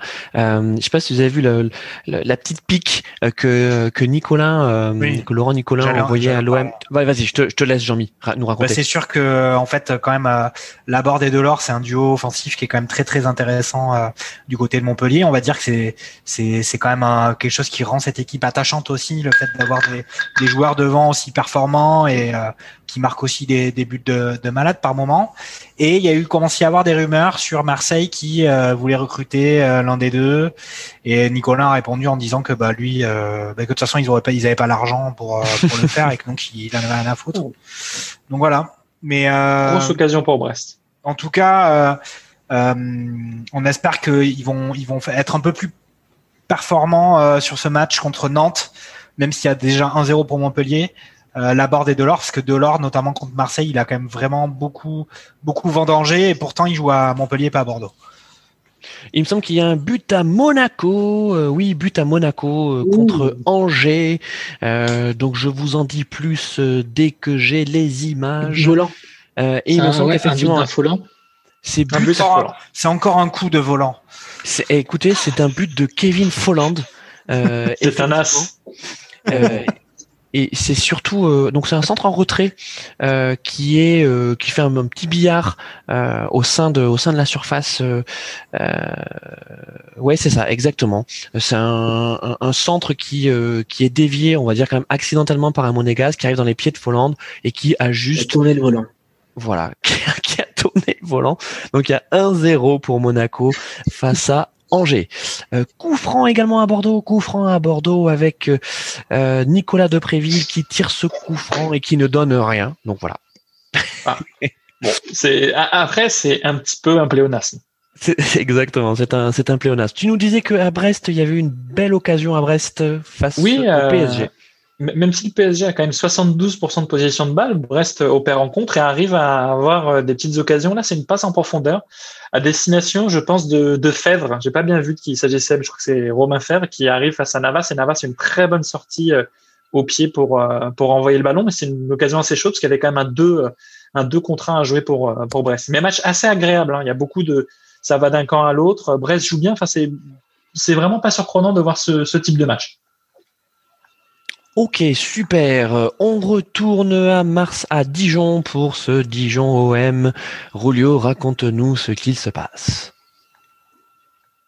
Eh écoutez, les Dijonnais sont beaucoup mieux depuis euh, quelques instants. Alors, euh, la défense euh, marseillaise tient, mais il y a beaucoup plus d'intensité et on arrive à dépasser la ligne médiane déjà euh, pour pour le DFCO. Il y a eu donc deux occasions pour Radojnik euh, dans les 15-20 premières minutes. Le poteau de Baba Valdé. J'ai l'impression que ce poteau-là les a revérifiés un petit peu parce que là, Didier donc a le ballon. Peut-être qu'il va s'essayer à la frappe ou ça passe juste au-dessus. Il était loin tout de même. Non, c'était Dina, excusez-moi. C'était pas Didier Ndong qui a frappé donc au-dessus de la cage de Mandanda. Les Dijonnais sont beaucoup mieux, mais toujours 0-0 euh, entre les deux formations, les amis. Super, merci beaucoup euh, Rulio. On retourne euh, à Rennes pour ce match. Ça marche. Donc, euh, pour l'instant, les milieux ah, se, totalement dévissé, pas au-dessus, excusez-moi. se neutralisent. Là, il y avait euh, une belle action qui était lancée, mais euh, Terrier était absent sur, euh, avant sa remise. Donc, le ballon est rendu au Lyonnais. Donc, on va, on va voir si Rennes arrive à tenir le score jusqu'à jusqu'à la mi-temps. Mais pour l'instant, c'est ils ont repris, comment dire, ils ont repris le contrôle du match depuis par rapport au début de, du match. C'est vraiment intéressant ce système défensif. Et, euh, et côté, côté lyonnais, euh, est-ce que ça pousse, ça pousse? Euh, Je ne sais pas s'ils ont perdu un petit peu d'énergie ou alors de, de motivation, mais ils arrivent moins à trouver les espaces au début du match. Ils arrivent à être moins, dans, ils arrivent moins à être dangereux pour Rennes. Et là, on, on voit les Rennes se projeter dès, dès qu'ils récupèrent le ballon et aussi beaucoup tirer au but. Euh, je pense que c'est des consignes du coach qui trouvait que, que Rennes ne marquait, ne tirait pas assez au, but. On les voit beaucoup tirer, beaucoup tenter euh, aujourd'hui. Belle occasion pour Brest à l'instant. Coup franc frappé par Fèvre qui passe à côté du mur et Navas, Navas assure un peu quand même. Le ballon semble hors cadre, mais Navas assure au niveau de l'équerre. Très beau coup franc tiré par Fèvre en tout cas. Elle est vraiment passée à côté du mur et euh, c'est assez spectaculaire. Mais au final, euh, voilà, je pense Navas a préféré assurer. Ok. But à Bordeaux, but à Bordeaux, euh, ben, Bordeaux. décidément. Eh oui, décidément, euh, Bordeaux qui passe devant. Euh, donc, euh, écoutez, j'ai juste vu passer sur sur mon moniteur euh, le, le le but. Je- il me semble que c'est un, un doublé euh, pour. euh, je vais vous dire ça tout de suite. Oudin que c'est Ouais. doublé Oudin Doublé Doudin Exactement. Eh ben dis Ouais. donc. Ah ben, il sort Euh, du... doublé de Rémi C'est bien, il Doudin. sort du bois lui enfin. Ça va. Ouais, il sort du bois sauf qu'il est pas à Rennes. Euh, donc euh, donc voilà. C'est Rudy Garcia, c'est Rudy Garcia. qui Rongier du saigne bois. du nez, les amis. Ah Pauvre Rongier. Si Rongier saigne du nez. Ah ouais, ah, j'ai cru qu'on m'avait pas entendu. Je disais Si, ça si, comme si, Si, ça. non. Si, si, je t'ai- je t'ai je t'ai On entendu, mais je savais Non, pas trop quoi répondre à ce saignement de nez, à vrai dire. ah oui, c'était quand c'était. non, je c'était- pensais même pas qu'on pensée. entendu, vous voyez. Ah si, si, on t'a entendu, t'as pensé très Ouais, fort. ouais. Alors, on est bientôt à la mi-temps et donc je vous propose qu'on fasse un, un petit résumé euh, des scores. Donc, euh, euh, voilà, on a, on a tous, on a dépassé la- les 40, 43 minutes. Ouais. Euh, donc à 45. Montpellier, Montpellier, raconte-nous. Montpellier, bah, de 1-0. euh, euh, but de Oyango pour euh, pour Montpellier. Euh, c'est pas un match très très bien. C'est un peu la, la bataille pour la terre du milieu. Et puis je pense que les deux équipes là attendent attendent la mi-temps. Montpellier qui fait le minimum pour préserver son score. Ils jouent, ils sont quand même assez défensifs. Et Nantes, eh ben c'est pas leur style d'avoir la balle dans les pieds et offensivement ils ont pas beaucoup d'armes. On va voir ce que Domenech va essayer de faire pour bah, pour éviter la défaite, hein, à minima pour lui. Ah. à noter que Fabio s'est blessé hein. et vient, et vient d'être Fabio s'est blessé et vient d'être remplacé à, par la par Charles Traoré. Mais c'est vrai que là, ça va être à Nantes de mettre le pied sur le ballon et d'essayer de, bah, de, de placer quelques bandes de rire. Et pour l'instant, bah, je- Oh là là. ils là ont eu peut-être une occasion, une demi-occasion depuis le début du match. quoi. Euh, donc euh, Metz-Nice, euh, donc 1-0 pour Nice, penalty de Gouiri à la 18e. La Bordeaux-Lorient. mi-temps à Dijon. La mi-temps à Dijon, donc Bordeaux-Lorient, je vous disais 2-1 pour 0-0. Bordeaux avec le doublé de Rémi Houdin. Euh, nous avons ensuite le Reims-Saint-Etienne qui est suivi d'un œil par l'ami Denis. Écoutez, oui, euh, suivi d'un œil. Le, le peu que je vois de, de ce match, en tout cas, c'est surtout Reims qui a la- le ballon et dans le camp stéphanois et qui, domine. C'est bien que ce score de 2-0 reflète assez bien le match. Je n'ai pas vu, euh, je n'ai pas vu une seule fois Saint-Etienne avoir une occasion dangereuse. Est-ce que je les ai manqués ou est-ce vraiment le cas? Je pencherais plus pour le, deuxième, euh, la, deuxième solution. Et c'est bientôt la mi-temps. Il y a deux minutes de temps additionnel et on a déjà entamé une minute. Ok, nickel. Merci beaucoup, Denis. Euh, donc ensuite, on a le fantastique Lance Strasbourg euh, qui se joue dans un épais brouillard avec donc 1-0 euh, pour Strasbourg, but de Diallo à la 21e. Monaco-Angers, on a un but de Maripane. Donc c'est Maripane, pardon, c'est pas volant, je me suis trompé. Ah, Euh, ouais, ouais, but de but de Maripane à la 40e pour voilà pour euh, pour pour Monaco euh, donc qui mène contre Angers. Euh, ensuite on a donc euh, Rennes Lyon qui est suivi par Casse. Raconte-nous. Donc euh, très, très beau, beau match. Donc là, il vient de siffler la, la mi-temps. Euh, Rennes a fini à la mi-temps par une grosse action euh, avec une frappe de Terrier qui passe au, au ras du poteau. Euh, même si Lyon a beaucoup dominé au début du match, je pense que Rennes a eu les meilleures actions et a réussi à marquer sur euh, sur une très jolie action, une action très directe euh, de, par euh, Théon Grenier. Euh, Est-ce que tu sens les les Lyonnais en mesure d'inverser le scénario de ce match? Oui, oui, oui, ils ont les armes, on l'a vu. Euh, Paqueta a réussi à mettre en danger les, les Rennais avec euh, des passes entre les lignes. Mais ils sont aussi. Il y a aussi des espaces à Rennes. où ils ont eu les meilleures occasions, les Rennais. On a eu une frappe de, de Kamavinga qui est aussi passé au bras du poteau. Même si je pense que, que Lopez était dessus. Euh, on a vu les Rennais beaucoup tenter et être dangereux. Donc c'est équilibré. là, ça reste ouvert. Ça reste ouvert pour, le, pour la deuxième mi-temps. Ok, super. Denis, on à revient te Reims, c'est au. Parc des Princes. Euh, mais mi-temps, donc mi-temps à Reims, mais on a parlé du match de Reims, et donc bon bah rien de rien de plus, toujours 2-0 Ah, avec un, un doublé de Brest. Bouladia. Et Paris-Brest, euh, ce très bon Paris-Brest, euh, fin du fin de la première période également, et on s'est quitté sur une, une belle incursion de, de Verratti qui a quand même, euh, je sais pas quel, quel défenseur, à quel, à quel milieu de terrain il arrive à mettre un tampon pour le mettre au sol tout en ayant la balle, la balle dans les pieds. Je pense que c'est sur Paul Lannes ou, ou Belkeblin. Ah ouais. Et euh, il donne à Mbappé. Mbappé, se, Mbappé n'a- n'arrive pas à marquer. L'Arsenal sort bien, mais voilà un match assez agréable entre les deux équipes. PSG manque quand même un peu d'occasion et euh, voilà, s'il mène 15-0, c'est c'est un peu logique. Et Brest, pour le coup, qui pourrait marquer sur un contre si le PSG fait pas plus attention. Et Mbappé, ça va pas mieux que depuis quelque temps. Mbappé, euh, Mbappé, il est sorti un petit peu là en boitant, euh, donc on verra s'il revient en, seconde période. Je pense qu'en termes de forme, il, est assez en forme. hein. C'est lui quand même qui arrive à. Je pense qu'il est passeur décisif sur le but de Keane et puis il arrive à, faire quand même des, des allers-retours à gauche. Maintenant, c'est le c'est le Kylian Mbappé qu'on voit depuis quelques semaines, à savoir du tout droit et, pas plus de pas plus d'imagination. Donc je sais pas, c'est un pépin physique et c'est un manque de confiance. Ça reste quand même un petit peu. Euh, c'est pas le Mbappé en tout cas qu'on a pris plaisir à voir les, les matchs précédents. Euh, ensuite, un match dont on vous a pas trop parlé, euh, c'est Nîmes-Lille, euh, et on vous a pas parlé du but d'Ilmaz, donc euh, Ilmaz qui a Ah. marqué à la Ah oui. 29e ouais, pour euh, pour Lille, donc 1-0 pour Lille à Nîmes. Euh, on vous parlera de ce match euh, un petit peu plus tard, et on termine donc avec Rulio, Rulio qui est à Dijon pour, euh, on peut le dire, hein, ce succulent Dijon OM. Ah ouais, avec euh, une petite touche de mayonnaise, ça fait toujours plaisir. Pourquoi Euh, mayonnaise? C'est moutarde, Dijon. ben oui, mais oui, je sais pas la pourquoi je dis mayonnaise. Moi, Oui, j'ai l'impression que Nous non plus, on savait Ouais, pas. la- Mais c'est bon, la mayonnaise ici, c'est très bon, surtout Ouais. avec merguez. Ouais, ouais. Mais, on- mais pour l'instant, la moutarde, c'est zéro. Hein. Et euh, Raoult en face, c'est zéro, c'est zéro aussi, euh, parce que euh, parce que oui, Marseille a bien débuté ce, ce match avec deux grosses occasions.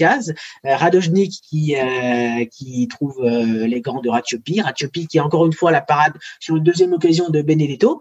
Et puis Marseille qui a pas trouvé la, la faille. Dijon on a profité pour sortir un petit peu plus, sortir du pressing et dépasser ce, cette ligne médiane avec une grosse occasion à la 22e de Mama Baldé a trouvé le poteau de Mandanda, alors que je vois que chez Christophe Dubarry, il y a un magnifique studio, un fond vert euh, fantastique.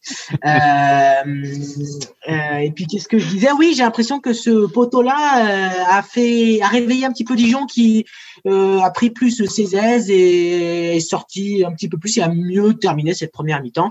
Donc rien n'est gagné pour Marseille. Hein. Il va falloir convertir ses occasions et pas laisser le jeu à Dijon. Super, merci les gars. Et oui, c'est la mi-temps, donc on retourne en studio. Donc vous voyez, hop, on a tout de suite le, ah bah le, studio ah qui, bah qui, qui, apparaît. Et puis en plus, ce qui est bien avec nous, c'est qu'il n'y a absolument aucune publicité. Et c'est ton vrai studio derrière ou c'est ah, ah bah oui, bah attends, tu as vu un peu le matos qu'on a hein, chez chez Radio Magazine Co. Et tu vois pas qu'il y a des moments, il y a des il y a, il y a, il y a des femmes qui passent pour lui amener des verres d'eau et tout ça? Ah bah, je sais pas mm. si as vu. Enfin, des hommes aussi, des femmes, des hommes. Tu vois, il n'y a pas de pas de sexisme chez bah, Il y a aussi, il y a aussi du public. Hein, on entend du public crier dans le studio. Hein. Il y a aussi du public qui crie dans le studio et qui, qui crie au sens strict. Donc mhm. pour l'instant, apparemment, le, je pense que vous êtes excellent. Je pense que le scénario euh, des matchs correspond à ma fille, puisque voilà, vous voyez, elle a arrêté de, de crier. pourtant, et pourtant, elle n'a pas vu, elle, elle, a pas, elle a pas vu le match que j'ai pu voir, le, le Dijon-Reims. Là, elle l'a pas vu celui-ci. Non, non, mais non, j'essaie de la préserver quand même dans dans, dans son éducation. De, de, non, il faut pas ça, faut pas. De certains traumatismes. Euh, bon, les gars, à la mi-temps, donc on, on, a fait un peu le, le tour des stats tout à l'heure, donc on reprendra euh, tout à l'heure dans, dans, dans un quart d'heure. Euh, bon, mi-temps, on va dire c'est l'heure des débats merguez. Premier débat merguez. Je vous propose qu'on traverse la Manche, qu'on aille voir ce qui se passe du côté de l'Angleterre, puisque, puisque Arsenal l'a emporté en Cup. Oui, oui, oui, oui, oui, oh. oui. Arsenal a gagné. Vous y croyez? Qu'est-ce qui se passe avec alors contre Newcastle. contre Newcastle. Ah oui, quand même.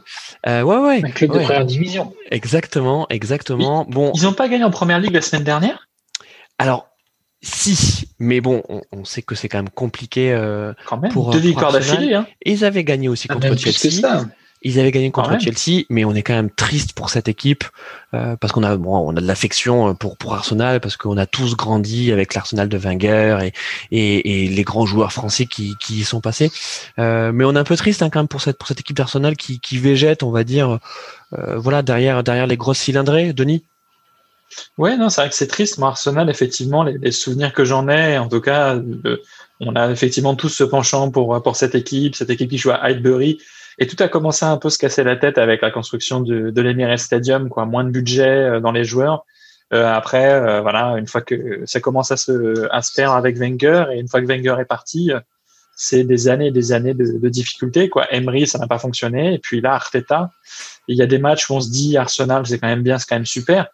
Mais derrière, ça fait peine à voir. Et quand on voit les, les équipes qui sont alignées à Arsenal, je trouve qu'en termes d'effectifs, ils ont un effectif qui est quand même bien en deçà des, des autres équipes euh, anglaises. Quoi. Autant Manchester euh, United, euh, en début de saison, ils étaient à peu près à la même place que de l'Arsenal maintenant.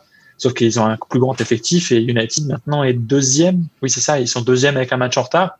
Arsenal, j'ai pas l'impression, enfin, je les vois, je vois pas Arsenal remonter haut dans le classement. Hein. Je pense que s'ils arrivent à accrocher l'Europe, c'est un miracle. Jean-Mi sur sur Arsenal, on sait que c'est une équipe que tu aimes bien également. Mais exactement. Euh, moi aussi, effectivement, on a vu, on voyait l'équipe euh, d'Arsenal jouer euh, sous les ordres d'Arsène Wenger avec ce, ce, beau jeu assez offensif et puis pas mal évidemment de, de joueurs français. Donc c'est aussi pour ça qu'on aimait bien cette équipe parce qu'il y avait des joueurs français, il y avait du Thierry Henry qui enquillait les buts et c'était beau à voir. Et là, franchement, ça commence à faire pas mal de temps que, franchement, un match d'Arsenal, c'est vraiment pas ouf. Et euh, pour être, pour une fois, pour une fois, d'accord avec Denis, euh, ils ont clairement pas un effectif quand tu regardes les équipes, euh, les, quand tu regardes le haut du tableau de la première ligue euh, et que tu compares à ce qu'il y a sur le terrain par rapport à Arsenal, euh, bah franchement ils ont pas leur place. Hein. clairement, euh, Aubameyang, il est quand même depuis qu'il a signé son, son depuis qu'il a signé son nouveau contrat avec, avec le club, il est colombe de lui-même. La Casette, bah ben on se demande pourquoi il joue pas plus régulièrement, pourquoi il n'est pas plus titulaire, mais c'est pas non plus la grande folie. Quand tu compares par rapport aux autres équipes, devant, il y a quand même du lourd, avec des mecs qui sont plus talentueux que ce qu'ils sont capables de mettre sur le terrain. Et puis même en interne, on voit qu'il y a quand même des soucis aussi euh, quand on voit que euh, Gendouzi est parti, alors que quand même c'était un jeune euh, qui avait quand même pas mal de potentiel, même s'il avait un caractère euh, quand même bien trempé. On se dit que ça prend pas trop quand même. Euh, Cas, toi, euh, Arsenal, euh, euh, bon, ça, ça t'inspire quoi aujourd'hui en 2020-2021 Des, comment dire, de nostalgie, je dirais. C'est vrai que bah, c'est, vous avez comme une bonne image, surtout bah, auprès des Français. Et j'ai l'impression qu'ils ont acquis une, une image de, de, de gros clubs, de, de, de machines à, à fric, bah, justement euh, par rapport au stade. Hmm. Euh, on avait été avec des amis à, à, à Londres, pardon. J'entends les commentateurs reparler, du coup, je pensais que c'était vous qui m'interrompiez. Euh, C'est on pas est le des genre. commentateurs, on est des commentateurs quand même, attention. Oui, les, euh, les commentateurs du, du, du match. Euh, j'avais donc, euh, on avait discuté avec des euh, Londoniens, des supporters de- d'Arsenal, qui ne s'y retrouvaient plus forcément dans, dans dans ce club avec le prix des abonnements qui était devenu, euh, comment dire, irréaliste. Tout ça pour des ré- résultats qui en plus, euh, eux, sont bien réalistes. Donc, euh, c'est vrai qu'on on, on perd l'image qu'on avait d'eux, je trouve. Et puis une équipe qui. Le charme, Ouais, et puis. Ils ont perdu leur charme. Ouais, c'est ça. Et puis euh, on a également euh, euh, Damien dans le dans le chat qui, qui nous dit que euh, bah il y a la nostalgie de l'équipe de, de 2009. Hein, euh, alors bon, euh, bien sûr, euh, avant il y avait eu de, de très belles équipes aussi, mais euh, mais souvenez-vous, euh, euh, il y avait eu un formidable Liverpool Arsenal en 2009. Avec des joueurs euh, comme Arshavin, vous vous souvenez de de- d'Arshavin qui qui avait inscrit un quadruplé face à face à Liverpool? Euh, ça, ça ça paraît loin tout ça. Ça, ça fait 11 ans. Hein. Puis ensuite, euh, en- ensuite, on l'a perdu, Archavin. Et ensuite on l'a complètement euh, on l'a complètement perdu. c'est assez fou, ouais. Il a fait qu'une saison, je crois, ou deux à Arsenal. C'était un, il avait fait un énorme euro, je crois. Il avait fait une perf... il a été vraiment ouf à l'euro. Et puis derrière, il avait signé avec Arsenal. Et puis il avait fait que un an, un an et demi, et ça avait été un feu de paille. ouais. Mm, mm, Bah, il, a, mm. il a fait, ouais, c'est vrai que je suis en train de regarder la fiche d'Archavin. Il a fait, ouais, un an. Il a dû faire un an au top, ensuite un an en Sierra Leone, ensuite il est parti au Zénith et il a fini sa, sa, sa carrière en, en Russie et puis du coup au, euh, au Kairat Almaty, donc au Kazakhstan. C'est vrai que c'est, euh, j'arrive pas à trop à comprendre la, la déliquescence de ce joueur. C'est assez Attends, et- c'est pas, c'est comme le mec, c'est comme Semac euh, au PSG, quoi. On est sur un, peu Semac, près oui, le- un truc, un, un gars un peu meilleur, mais à peu près la même, euh, un gros match dans une compétition européenne. Ou dans la- Ça me fait penser aussi à, à Alexander euh, Khleb, Ouais. le Biélorusse qui avait fait exactement. pareil, qui part d'Arsenal pour aller à, à Barcelone et au Barça, disparition totale. Mm, mm, mm, mm. Non, c'est c'est c'est vrai. Et puis bon, en parlant de euh, de, de ces joueurs-là, ben il y a aussi une, une page qui se tourne à Arsenal euh, avec Ozil, hein, qui qui risque euh, de de filer à Fenerbahçe. Donc bon, ça ça devrait se faire dans les dans dans les prochains jours. C'est plus une histoire de de gros sous puisque oui, Ozil a un énorme salaire à à Arsenal. Euh, c'est fou quand même que ce joueur euh, qui était arrivé quand même en énorme star à, à Arsenal, c'était un joueur de Wenger et que progressivement en fait c'est- s'est étiolé euh, et que ce soit Unai Emery ou Mikel Arteta n'ont jamais réussi à, placer le joueur dans les meilleures dispositions ou alors le, le talent d'Ozil ne correspondait peut-être pas à cette équipe d'Arsenal ou à la première ligue. Euh, Rulio Mais pour moi, c'est exactement pour moi, c'est vraiment euh, Ozil est vraiment à l'image d'Arsenal quoi. Euh, Il était arrivé euh, en superstar comme tu l'as dit, il a fait des super trucs euh, avant. Arsenal était super bon avant et justement il y a eu cette euh, cette période, euh, toute cette période jusqu'à aujourd'hui où euh, effectivement comme tu l'as dit, ils ont, enfin les différents coachs n'ont pas su comment l'utiliser. Il n'y a pas eu de véritable connexion, il n'y a pas eu d'éclair de génie. Donc donc pour moi, il représente vraiment cette, cet Arsenal en, en régression, cet Arsenal qui a pas réussi avec ses forces à créer quelque chose de, de sympathique. Euh, on, on est quand même d'accord que, en tout cas aujourd'hui, Arsenal euh, n'est pas du niveau euh, euh, de Liverpool, de City, euh, de United, de Chelsea, de Tottenham. hein. Ils sont, ils sont clairement derrière. ou même euh, par rapport à Everton. Tu regardes Everton sur le terrain, c'est bien meilleur qu'Arsenal. Il y a pas, il y a même pas de, pour moi, il n'y a pas vraiment de débat sur la question, quoi. Mm. Je vous propose de rester en première ligue euh, et de parler d'une équipe euh, également euh, qui nous a plutôt enthousiasmé depuis le début de la saison. C'est l'équipe de Leeds, hein, le Leeds de, de Marcelo Bielsa. bon, c'est un promu. on sait qu'il y a quand même une grosse différence de niveau entre entre la Division 1, donc qui est la, la, la Division 2 anglaise, et la Première Ligue. bon, ils sont ils sont plutôt euh, bon. Hein, euh, Leeds, euh, ils réussissent à, à produire du, du, jeu avec notamment cet attaquant Patrick Bamford. bah, si, que, que, que, quand même, je vois Jean-Michel qui est en train de faire la, moue. donc je vais pas, donc je vais pas te donner la parole, Jean-Michel. Je vais te donner la parole à, à Cass. Euh, Cass, ils sont, ils sont plutôt sympas, ils sont rafraîchissants ces, ces joueurs de Leeds. J'ai pas forcément l'occasion de regarder beaucoup de, de matchs de, de Leeds. Euh, je comprends pas les, forcément les critiques de, sur Bielsa, en tout cas sur cette saison. Euh, effectivement, il gagne pas tous les matchs, mais euh, je trouve, je pense que c'est pas l'objectif de, de, Leeds. Ils ont un, un, jeu qui est un peu euh, extrême dans, dans, sa philosophie, mais euh, on a quand même vu des, des actions qui sont euh, géniales, des enchaînements de passes, donc je trouve que ils sont plutôt, comment dire, agréables à regarder. Mm. Denis, euh, un, mot sur euh, sur Leeds. Est-ce que est-ce que je suis allé trop loin? Est-ce que je me suis peut-être euh, trop enflammé à propos de bah, cette équipe? le, peu de fois que j'ai vu Leeds jouer, je les ai vus surtout se prendre des se prendre des des tôles ou en tout cas encaisser beaucoup de buts. Alors ils, mettent quand même pas mal de buts. Hein, je suis en train de regarder en même temps. ils mettent quand même ils mettent quand même 30 buts pour 33 encaissés. Euh, quand même, justement, on parlait d'Arsenal en termes de classement, ils sont au même nombre de points avec une différence de buts inférieure. Mais euh, pour le coup, ils ont quand même mis 10 buts de plus qu'Arsenal. Et en revanche, ils en ont encaissé quand même 14 de plus. Donc c'est ce qui fait qu'ils sont derrière Arsenal. Mais Leeds, après, moi je fais partie dessus où quand tu t'enflammes sur quelque chose, ça me plaît pas trop. Donc tu vas t'enflammer sur euh, la série, le jeu de dames, ça va pas m'intéresser. Leeds, ça va moins intéresser parce que tout le monde s'enflammait sur Bielsa et que bon, mm. Bielsa, Bielsa. Moi j'en ai le souvenir de ses passages en France, notamment à Lille. Bon, voilà. Mais pour le coup, Leeds, ça joue quand même au football. Euh, ils ne sont pas renforcés en montant de, de, deuxième division à première ligue. Ils ont pris Rafinha quand même. Ils ont pris Rafinha. ils ont volé. Ils, ont, volé Rafinha à Rennes. Ils ont volé Rafinha. il est titulaire, hein. Il est titulaire là-bas. C'est ça, ouais, non, mais en plus, voilà, ils sont peu renforcés et euh, c'est quand même un beau tour de force au Belsa d'être 12e avec Leeds, une équipe qui est promue et euh, ils s'en sortent bien. Donc, euh, c'est, je, suis, je suis content pour eux. Maintenant, il faut voir si la débauche énergie que Belsa demande, ça va pas se retourner contre Leeds parce que là, euh, à un moment, en fait, que physiquement, ils vont baisser. Et je sais pas s'ils ont un effectif assez conséquent pour tenir l'ensemble des matchs. Jean-Mi, Leeds, on termine bah écoute, euh, là où je suis d'accord avec vous tous, c'est que bah, ils sont à l'heure actuelle 11e euh, du championnat. Donc c'est quand même un super résultat parce que c'est un championnat ultra compétitif, la première ligue. Après, je trouve quand même qu'il y a un effet de mode Bilsa. Donc tout le monde trouve que Bilsa c'est le génie machin. Moi perso, les matchs de Leeds, je les ai vus sérieux. Enfin, faut Enfin, c'était, enfin, les quelques uns que j'ai vus, c'était quand même pas ouf. Hein. C'était vraiment, euh, vraiment pas terrible du tout.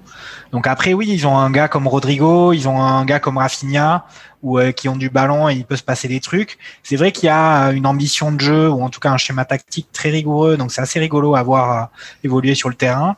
Après, enfin, voilà, en gros, c'est un peu une équipe chouchou parce qu'ils sont un peu bizarres par rapport aux autres. Mais en dehors de ça, je trouve pas que leur foot soit plus agréable à regarder que plein d'autres. Hein. Hum. Euh, on a Damien dans le dans le chat qui euh, euh, qui nous dit, on en parlait déjà lors de la présente émission, qu'on comprenait pas pourquoi et comment Rennes avait laissé partir Rafinha à, à Leeds, parce qu'effectivement il fait partie des, des satisfactions de, du début de saison à Leeds, et d'ailleurs sa première saison également à Rennes était hum. était plutôt bonne, hein, Cass? Oui, bah, on, avait parlé effectivement de mercredi. Et, bah, pour moi, qui suis beaucoup le Stade Rennais, je ne comprends pas non plus. Donc, euh, on a des sources qui, qui, qui, divergent du côté de Rafinha. Il dit que c'est le club qui, euh, hmm. l'a prévenu euh, du jour au lendemain de son départ. Du côté du club, on nous dit que Rafinha voulait absolument partir en Angleterre avec cette offre de Leeds. comment dire Avait motivé le joueur à, à, aller en Angleterre. En tout cas, avait, le joueur avait demandé au, club d'accepter l'offre pour hmm. pouvoir réaliser son rêve d'aller en Angleterre. Donc on ne sait pas trop, mais effectivement sportivement, pour le début de saison, c'était quand même une perte. On verra si de coup la comble durant la deuxième partie de la saison. Merci les gars. Alors on va continuer ce, cette séquence des débats merguez sur, la première ligue, mais juste pour dire que les matchs donc de Ligue 1 ont repris euh, et que dès qu'il se passe un truc, euh, évidemment, euh, on vous le dit. voilà, je, vois notamment que du côté de, de, de Rennes, OL, voilà, le Lyon est, est, venu avec des intentions rehaussées. Hein, on, on peut dire ça casse.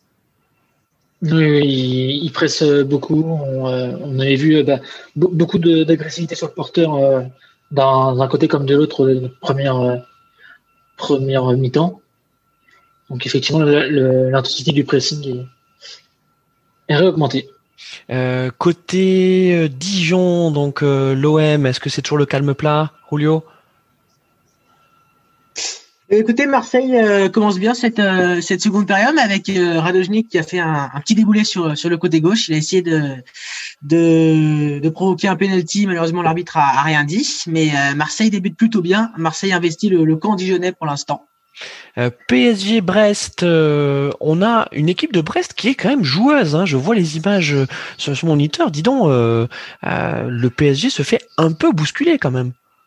Oui, non, c'est vrai que Brest euh, est une équipe qui, joue au football euh, et le match repart vraiment avec une bonne intensité un peu à l'image de la première période, donc on verra sûrement d'autres buts et euh, pourquoi pas un bruit de Brestois, sait-on jamais. En tout cas, tant que Navas est encore au top comme il l'est depuis depuis le début de saison, le PSG peut rester un peu tranquille, mais ça reste quand même une très belle équipe.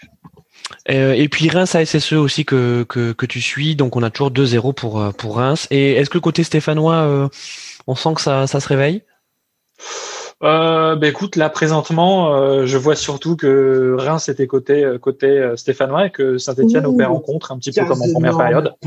Maintenant, je sais pas comment ça. Enfin, Reims est tellement bien en place derrière pour l'instant que ça va être difficile de d'opérer comme ça de cette façon face à Reims. Dis donc, je viens de voir un arrêt. La grosse octave pour Adojnik, les amis. Vas-y, Rulio, raconte-nous. Exactement, exactement. Ratiopi qui réalise encore une parade euh, formidable après deux arrêts également en première période face à Radojnik et Benedetto. Et là-bas, Radojnik était euh, lancé en profondeur, ben plat du pied. Il arrive euh, côté gauche, il veut essayer d'aller trouver le deuxième poteau, alors que là, c'était Dijon qui était reparti à l'attaque. Ça passe à côté du but de Mandanda. Mais encore une fois, Ratiopi qui est décisif et qui permet à Dijon pour l'instant de ne pas encaisser ce premier but. Toujours 0-0 entre le DFCO et l'OM. Super, merci Rulio. Et puis en parlant de, de grosses occasions, euh, Denis, euh, je pense que ça s'est passé pendant que, que Rulio parlait. Euh, dis donc une belle tête de Debuchy euh, sur un sur un coup franc qui a été magnifiquement sorti par le par le gardien rinçois. Est-ce que tu l'as vu cette action? Oui, oui, beaucoup franc de la gauche vers la droite et Debuchy arrive quand même à placer sa tête au milieu des défenseurs. Donc je pense que les défenseurs ont du mal à sauter côté rémois. Mhm. Et la tête au début monte très haut et redescend très vite et du coup quand même très bel arrêt derrière de, du gardien euh, Rajkovic qui le ballon descend tellement vite que euh, ouais, c'est vrai qu'il descend il est très haut mais le ballon descend et c'est vrai que c'est une très belle tête Merci beaucoup Jean-Mi à Montpellier. Que se passe-t-il à euh, Montpellier? euh, 50e minute de jeu. Euh, bah, il se passe pas grand-chose. bah, Nantes évidemment et, pousse pour essayer de rattraper le score. Et ben but, but à l'instant. Bah, un très très très beau but de Louza un, un, ballon, une frappe enroulée du pied gauche, euh, petit filet. Et ben voilà, un partout, égalisation. Euh, Domenech est soulagé. Euh, L'instar de Christophe. au, bon stade de bon moment. Et Jean-Mi. Ouais, c'est ça. Hein. Jean-Mi. Mais euh, c'était, c'est pas un match, euh, c'est pas folichon. Le niveau est quand même pas ultra élevé et c'est surtout très haché. Il y a beaucoup de beaucoup de contacts, pas mal de pas mal de fautes, beaucoup d'arrêts de jeu. Donc c'est ah, voilà, c'était une séquence où ça faisait quelques minutes que pour une fois le jeu n'avait pas été coupé par un coup de sifflet. Et euh, bah voilà, Nantes, euh, bah, une frappe enroulée du, du gauche à l'entrée de la surface juste euh, devant l'arc de cercle. Et, on va dire que le bras, le bras de, du gardien de Montpellier est un peu court pour arrêter. Après, il est magnifique ce but, hein, parce que il enroule parfaitement. Ah bah oui. et d'ailleurs, tu sais qu'on l'appelle le génie, hein, à Nantes, Louza puisque c'est le génie jamais sans sa lampe, Lampelusa. Ah, moi, j'avais demandé, j'avais une question. Moi, j'avais demandé si Nantes allait quitter son statut de Lousa. Elle a tiré par les cheveux. Là, j'ai Ouais. un Varchek à, Ah, Varchek une à autre blague, Auguste Delon pour, il y a- il y a le Talek qui va rentrer. pour un penalty. Le qui va rentrer. Ok. Belle série de Raymond Domenech, en tout cas. Be- Belle série de Raymond Dominique. Je vous propose qu'on retourne dans les débats merguez sur la sur la première ligue. Euh, une équipe dont on parle assez peu dans nos émissions, c'est Tottenham. Euh, Tottenham, donc qui maintenant arrive euh, à un peu plus d'un an Oh avec. Mourinho à sa tête. Ah oui, vas-y Denis. Occasion. Alors j'ai, alors là, ça, de- j'ai deux écrans là. J'ai, je vais avoir un strabisme divergent. J'ai un VAR checking pour un potentiel penalty sur une faute sur Debuchy dans la surface rémoise. Faute euh, du numéro 3 rémois qui est, que je ne dise pas de bêtises, euh, je sais pas, je crois que c'est Cam... Non, c'est Conan. Faute de Conan. Et je viens d'avoir en même temps une jolie action avec une belle frappe d'honorable, bien sortie par euh, Navas en corner et le corner n'a rien donné sur le corner euh, brestois. Donc je pense que ah, VAR checking et visiblement il n'y a pas de penalty pour euh, pour Saint-Etienne. J'ai du mal à comprendre parce qu'il me semblait que Debuchy avait bien été fauché par Conan. Bon, je pense que c'est un truc dont on risque de parler à la fin du match. Ah, mais et Conan, c'est un barbare aussi. quoi. Conan, Ouais, c'est- mais Jean-Mi. en défense, c'est compliqué. hein. Ouais. Mais il fait des très belles enquêtes aussi. Hein. Oui, oui, oui, détective Conan, oui, oui, effectivement. Mais c'est vrai que euh, Conan, c'est plus à, à consonance bretonne, donc c'est, c'est, on entendrait plus ce genre de vanne de la part de, de Cass, sachant que Ouais, Vannes j'ai- est en Bretagne. J'avais anticipé les deux, mais euh, je préfère vous les laisser. Euh, donc Tottenham, euh, Tottenham, mon, mon, mon Rulio, je sais que que tu suis, euh, tu suis Mourinho euh, de près puisque vous avez des origines lusophones communes, hein, c'est ça, Rulio? Bien sûr, bien sûr, je, je pars en vacances régulièrement sur la côte lisboète avec, avec José, effectivement. On passe de très bons moments tous les deux, vraiment. Comment ça se passe pour lui à Tottenham? Euh, écoutez, je suis, je, suis, je suis assez surpris. Je pensais que après une première euh, moitié de saison quand même en, en euh, l'année passée, après le départ de Pochettino, euh, je le voyais pas réagir comme ça. Je, je le voyais pas faire une, une deuxième saison comme ça, mais il m'a, voilà, il, je, je le connais, je le connais bien intimement, hein, donc euh, je peux vous garantir que j'avais des certitudes. mais, euh, mais donc je suis plutôt surpris Entre par de- Pardon? Entre deux super bocs, vous discutez. Oui. et, euh, et donc, ouais, non, je suis plutôt surpris par Tottenham cette saison. Je trouve qu'il y a vraiment des choses intéressantes. On retrouve un petit peu euh, le Tottenham de Pochettino. Je ne sais pas si vous êtes d'accord avec ça. Enfin, quelques quelques ressemblances au niveau du jeu, au niveau de, des- lancements de- d'action. Et, euh, et franchement, la patte de Mourinho commence un petit peu à, à prendre. Euh, ouais, alors euh, on- tu parlais de Pochettino et et t'as raison. C'est vrai que euh, ce qui nous a quand même surpris à l'époque où Pochettino a été sorti par Tottenham, c'est que euh, bah, un peu comme Tuchel euh, avec le PSG, euh, Tottenham sortait Ouais. d'une finale euh, d'une finale de Ligue des Champions. Euh, et euh, bah si. Et puis derrière, euh, Pochettino se, Oui. se, se fait sortir. Et on lui reproche le fait de pas réussir à faire progresser son équipe. Ah non, non, c'était pas ça. C'était pas ça. Tottenham était très bas dans Ah le oui, oui, classement. hein. Tottenham était vraiment en c'était difficulté. catastrophique. Hein. En, en première ligue, ils étaient vraiment. Il venait de perdre 7 Très mauvaise Bayern, je crois, en Ligue situation. des Champions. Euh, Oui, c'est ça. Ils, ils avaient fait un début de saison vraiment catastrophique. Mais Après, non, mais moi, je, contrairement à ce qu'a dit Roulio, moi, je suis pas trop. Je, je trouve que justement, euh, euh, Mourinho, il a l'année dernière, ça a été pas forcément euh, évident. Il y a eu des moments de difficulté. Il a quand même réussi à qualifier Tottenham pour la Liga Europa. Et puis, euh, par rapport à un Non, moment vrai, du classement où ils étaient, ils étaient partis très bas. Et puis, ils étaient autour de la huitième, dixième place. Et puis, finalement, ils ont réussi à monter un petit peu. Mais là, justement, il, met, il est en train de vraiment mettre sa patte sur l'équipe cette année. Et ils les font jouer euh, comme une équipe de contre-attaque avec euh, devant le duo Son Kane euh, bah, qui euh, qui ont genre trois opportunités dans, par match et qui, a- qui arrivent à les mettre. Et ça a pas mal marché pendant pas mal de matchs là. Ils ont eu un petit trou d'air. Peut-être que ça tiendra sur la saison mais il a il a recommencé un peu à faire son son jeu un peu euh, un peu aride euh, je crois Et le but à Rennes. Ouh là là, vas-y, Cass, raconte-nous. Le but de Bourigeau sur une superbe action de, de, de Rennes. Euh, Traoré qui trouve dans la profondeur Doku qui était rentré à l'intérieur. Euh, Doku qui décale sur euh, Terrier, qui décale sur Grenier et qui enfin décale de l'autre côté sur euh, sur Bourigeau qui va s'y prendre deux fois. Donc il va d'abord buter sur euh, le gardien puis reprendre euh, euh, le, ballon. Ah, peut-être un vérifier la question de la VAR. ah On va voir ça. Quoi pour, Ce serait pour peut-être pour le hors-jeu de Brigeau sur la passe de Terrier? Non, euh, le ballon sera peut-être sorti en touche au début de l'action. Donc, euh, sur, je vous ai parlé de Traoré qui lançait deux coups sur, euh, dans la profondeur. Le contrôle de le contrôle de Traoré est peut-être dans la touche. On va voir euh, ce, qui est, ce que dit le gardien. Et, euh, Et, euh, cette passe de Terrier, elle est magnifique, hein en une touche. Oui, oui, c'est très très bien joué. Là, hein. Le- toute l'action, là, le- la passe de Traoré déjà dans la profondeur et la- dans la- dans l'axe, très intéressante. Après le décalage vers euh, vers Bourigeau, non, c'est bon, le but est accepté. Donc 2-0 pour Rennes. Bah, disons Ok, que ça fait deux- deux passes décisives de Terrier, non, là, sur le, sur le match? C'est ça. Ok. Ça. ancien, ancien lyonnais quand même, hein. ça, doit, ça doit lui faire du bien à lui qui a Oui, projet.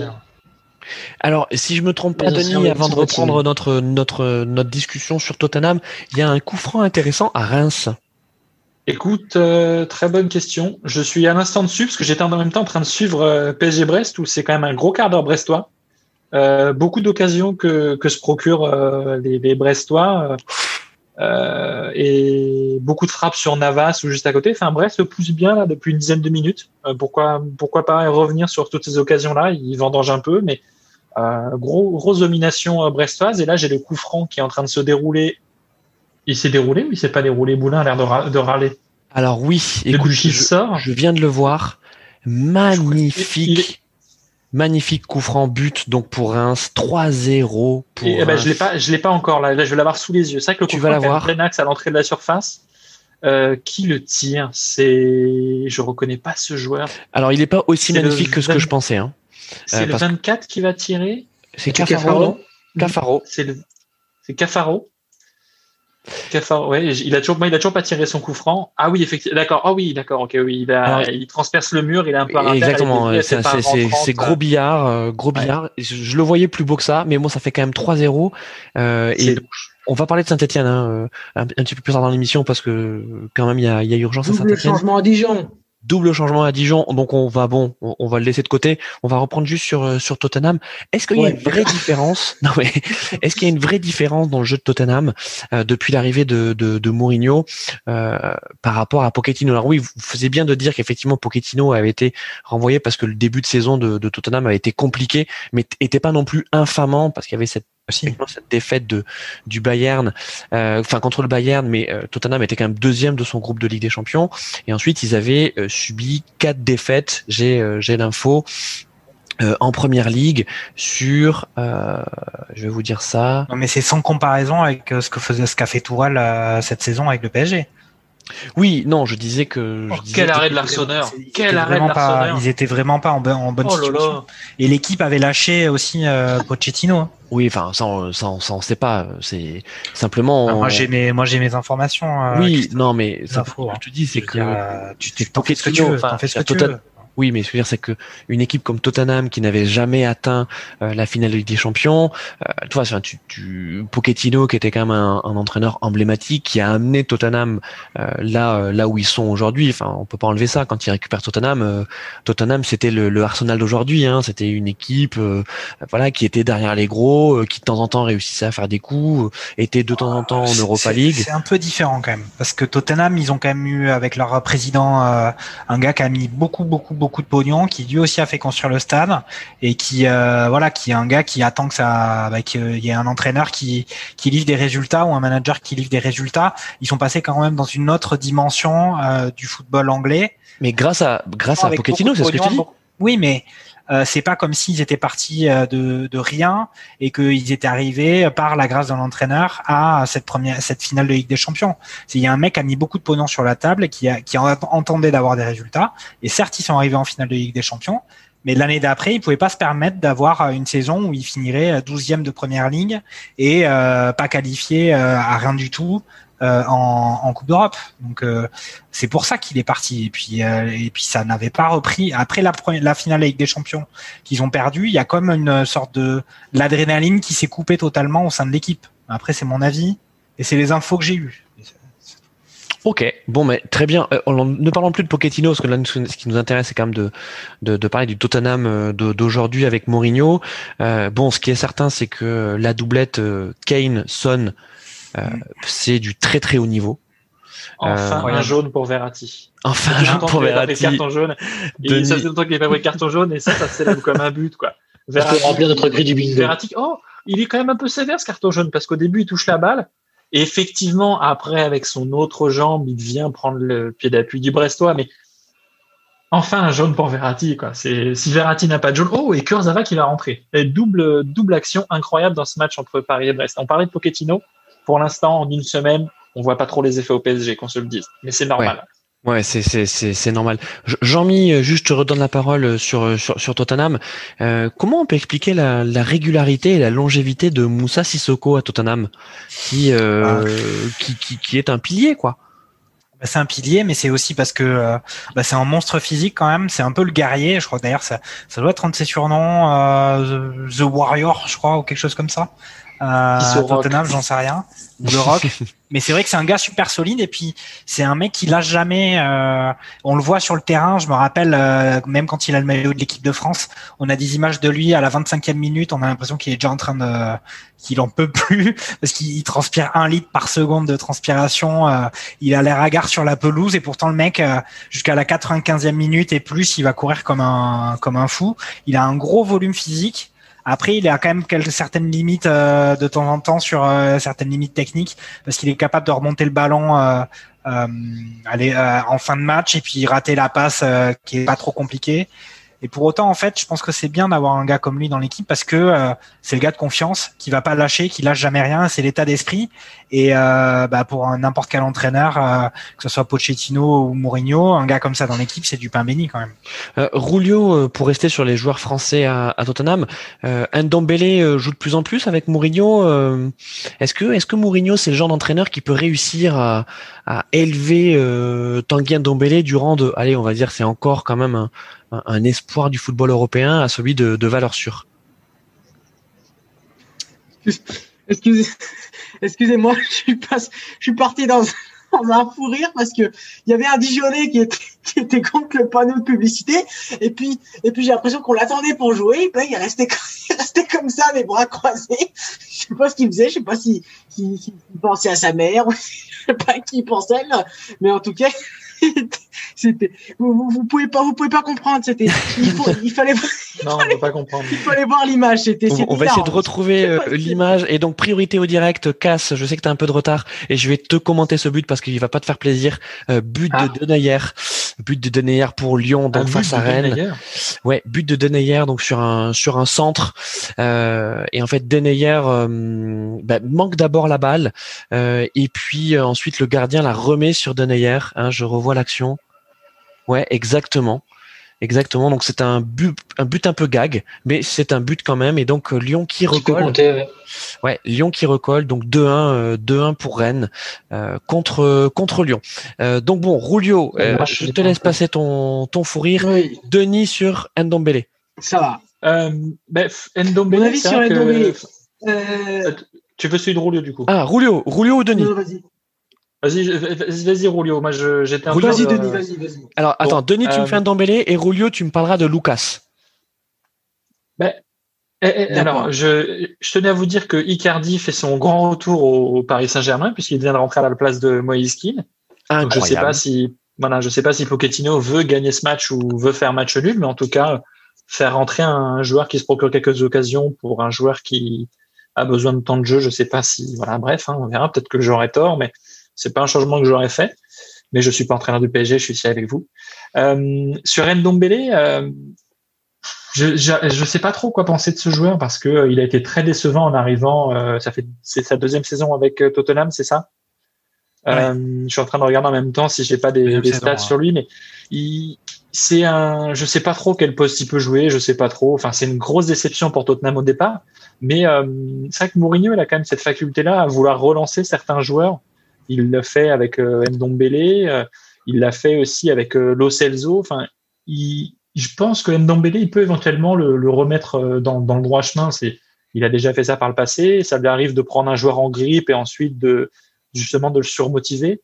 Et euh, justement, Ndombele a marqué il y a, il y a 15 jours, je crois, contre, contre Wolverhampton, le premier but. Mhm. Euh, donc bon, je, de toute façon, c'est le moment pour Ndombele de, de réussir, parce que sinon, euh, il a quoi? Il a 24 ans. Ouais. Bah, à un moment, en fait, si tu, dans un club comme ça, si tu prends pas le train quand il faut, euh, tu t'en sors jamais, et tu vas finir à végéter loin et, Oh. jamais revenir. Oh là là là. Le but est refusé à Rennes. Oh, raconte-nous, but refusé à Le Rennes. but est refusé de le, le but de de Neuer, euh, non de c'est ça de de Neuer sur euh, sur donc euh, corner qui est qui est recentré parce qu'il il a joué avec la main donc c'est Salin qui qui dégage sur euh, sur De Neuer qui la touche du bras et qui marque du bras et donc Ah, le but est mince. refusé. Ah, C'était euh, ouais. C'est un peu, selon moi, en- de, de mon point de vue rennais, euh, le but aurait dû être accepté parce que la main est collée au corps. Donc il a, il a, comment dire, il reçoit le ballon sur l'épaule, je dirais, avec la main qui est collée au corps. Donc c'est, euh, c'est, c'est vers le refus. Alors, est-ce que la VAR est intervenue Puis c'est notre prochain débat? Oui, oui, bien sûr. Mais moi, on je peut lancer. revenir. Je peux te. Jean-Mi, ouais, sur. Ndombele. Ouais, juste sur Dombele, mais même sur euh, ce que vous avez dit sur Mourinho qui essaie de relancer des joueurs. À noter un grand danger pour le PSG quand même, c'est euh, il y a beaucoup de rumeurs sur un transfert de Dele Alli euh, au PSG, euh, sachant que c'est un gars qui avait été mis sur le banc par euh, Pochettino. C'est un gars qui a essayé d'être relancé par Mourinho et puis qui rebanquette, voire même euh, pas dans le groupe. Donc euh, faut, c'est le piège. Euh, Il a, il a un petit effet de mode autour de ce gars-là, mais je vois pas pourquoi. Je vois, il a rien à faire au PSG. Ah, voilà, ce- cette rumeur-là de transfert, c'est une rumeur avec trois parties, avec Eriksen qui partira à Tottenham, Paredes à l'Inter et euh, du coup Delali au PSG. J'avoue que moi, en tant que, que supporter du PSG, Delali au PSG, ça me branche pas du tout. euh. Enfin, ça sert à rien d'empiler des joueurs comme son profil alors que le PSG en a déjà. Euh, et je pense que si euh, s'il a déjà eu sa chance avec Mourinho et que là aujourd'hui euh, il en a pas eu, surtout pourquoi Pochettino irait chercher un joueur qu'il a mis sur le banc? Bon, j'ai du mal à comprendre. Alors après, il y a peut-être des histoires d'agents, des histoires de trucs comme ça. J'avoue que ça me branche pas non plus, donc euh, j'espère que ça restera au stade de rumeur. Ok. Euh, et donc Julio, euh, pour parler de, de, de Lucas Moura, bon Lucas Moura qui mine de rien a quand même fait son trou hein, à, à Tottenham. Euh, donc quand il a quitté le PSG, qu'est-ce qu'on peut dire quand il a quitté le PSG C'était quoi? C'était un, c'était un espoir déçu, c'est ça? Oui, alors moi, moi je le trouvais très intéressant. Il était extrêmement, il, il était extrêmement utilisé. euh, il me semble bien par Emery. euh, je crois que c'était un des joueurs les, vraiment les plus utilisés par euh, par l'Espagnol euh, en, en 2017. Euh, et alors qu'il y a un corner pour l'OM, là je vous le commente, mais non, euh, Ratiopi qui a encore une fois bien dégagé des, des deux points. Et attention, on va suivre encore une fois le centre de Tovin et Ratiopi encore une fois qui euh, sort euh, ses meilleurs joueurs du match pour l'instant, le, le gardien de Dijon. Et euh, on parlait de, de Lucas, oui c'est ça.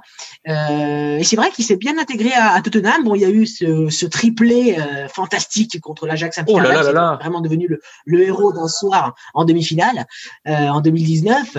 Euh, et puis après, effectivement, il, il est devenu vraiment euh, aux yeux de, de, Mourinho même, Pochettino avant. Mais euh, la saison dernière, je crois qu'il a disputé euh, plus de plus de 35 matchs. Hein, et, euh, et Mourinho a dit en fin de saison dernière, vraiment, Lucas, c'est un joueur sur qui euh, je peux compter. Il enchaînait pendant qu'il y avait des blessures, pendant qu'il y avait des joueurs qui étaient beaucoup moins bien. Lui, Lucas, il a continué et euh, c'était vraiment un, un battant. Donc vraiment, je pense que aux yeux de, de Mourinho, il a cette crédibilité. Il a bien sûr ce passé avec ce triplé, mais il a aussi cette cette cette culture du travail, cette culture de l'exigence qui met à profit ses coéquipiers. Et je pense que c'est un, mo- un modèle. Ouais, ouais, c'est une- c'est une- c'est- c'est une- en tout cas c'est une bonne pioche euh, euh, pour euh, pour Tottenham. Ouais. Et comme tu l'as dit, ben euh, il est apprécié par par Mourinho qui aime bien ces, ces joueurs besogneux. Alors il est talentueux évidemment, mais mais mais mais ces joueurs qui qui rentrent dans le moule, hein, qui enfin qui rentrent dans son moule. Euh, Ouais, ouais, quand même. pour Et Lucas, Lucas c'est quand même un oxymore, quoi. C'est Lucas quand même, Bosogno, ouais, c'est. C'est faut quand même faut faut arrêter les histoires. Moi je moi je trouve qu'il a été il a été il a été pas mal à, à Tottenham, mais là il a quand même euh, pour moi il a il a passé son pic de Ouais. un peu son pic de carrière là. Il est plus comme il était d'avant quoi. Et euh, Ouais, c'est moi les dernières fois que je l'ai vu rentrer sur le terrain, c'était clairement pas du bon coaching de pour Mourinho. Il a regretté Mourinho de l'avoir fait rentrer. hein. But à Monaco. Puis c'est vrai que c'est plus un titulaire. But à Monaco qui va vous faire plaisir. euh, But à Monaco, euh, but de Ah. Kevin Folland. Yes. Voilà, enfin, D'assist oui. Wunderbar. Euh, donc un, un but qui est pas euh, qui est pas très très beau.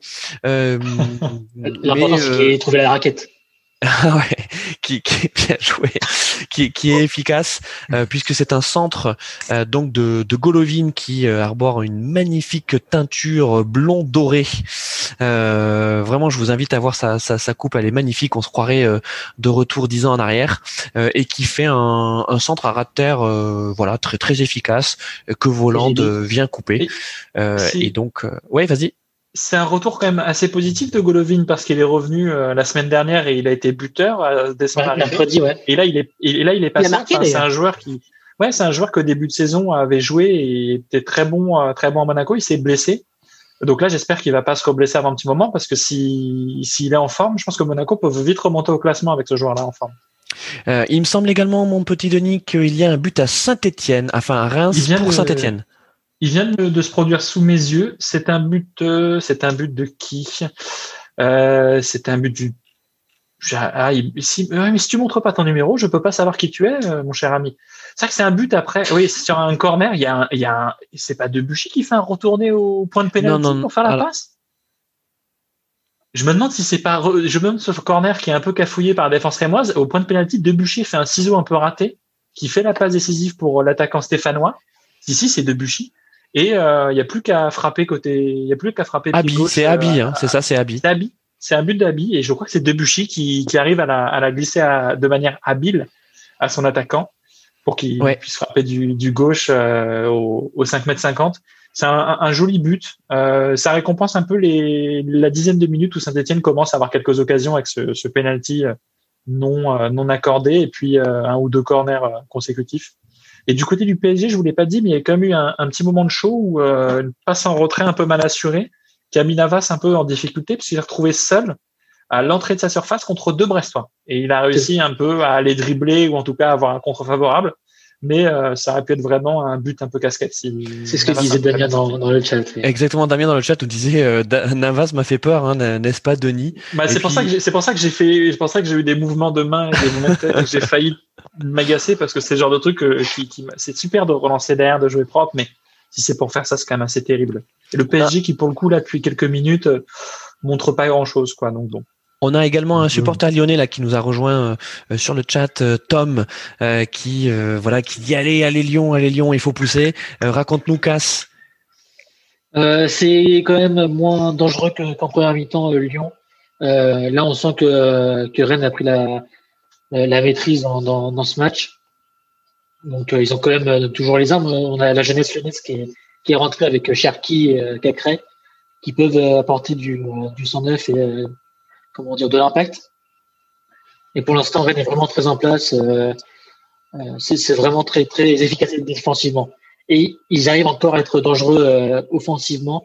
On a vu Doku qui fait une superbe action. Doku qui est très en forme aujourd'hui, qui fait une superbe action. On a vu euh, Kamavinga qui a retenté une frappe il y a quelques instants. Donc, le Rennes continue de, de mettre sous pression les Lyonnais. On va voir la suite de ce match. Pour l'instant, Rennes est quand même euh, plutôt bien parti pour, euh, pour l'emporter. Bon, Tom, dans notre supporter lyonnais, donc euh, dans le chat, nous dit allez, à la fin, je dis 2-2 entre Rennes et Lyon. Euh, donc ce... pas, je que le PSG soit champion d'automne. Ben, ce 2-2, effectivement, ferait les, ferait les affaires de, de l'OL, hein, puisqu'il suffit d'un match nul le pour premier trophée de, de Pochettino. Exactement. donc, trophée de un trophée de champion, champion d'automne. Non, c'est un trophée. C'est une feuille sculptée. C'est quoi? moi, je sais pas. Pas sur Wikipédia de Bielsa, mais c'est tout. Ouais, non, il n'y a pas de, il y, a pas de trophée, c'est juste un titre, un titre honorifique. Euh, Après, mais je un pense titre... qu'on est, ouais, je pense qu'on est peut-être plus du, je pense qu'on est peut-être plus du côté où le PSG risque de laisser un deux points filés euh, s'il joue pas plus que euh, Lyon qui pourrait égaliser. Quoi. Sincèrement, mm. euh, Brest quand même, si Brest met un but, ce sera pas volé. il y aurait rien d'outrageux là-dedans. Alors, je vous propose de refaire un tour des scores, donc parce qu'on est donc euh, sur tous les stades à la 75e, donc il reste 15 minutes à jouer dans le temps additionnel.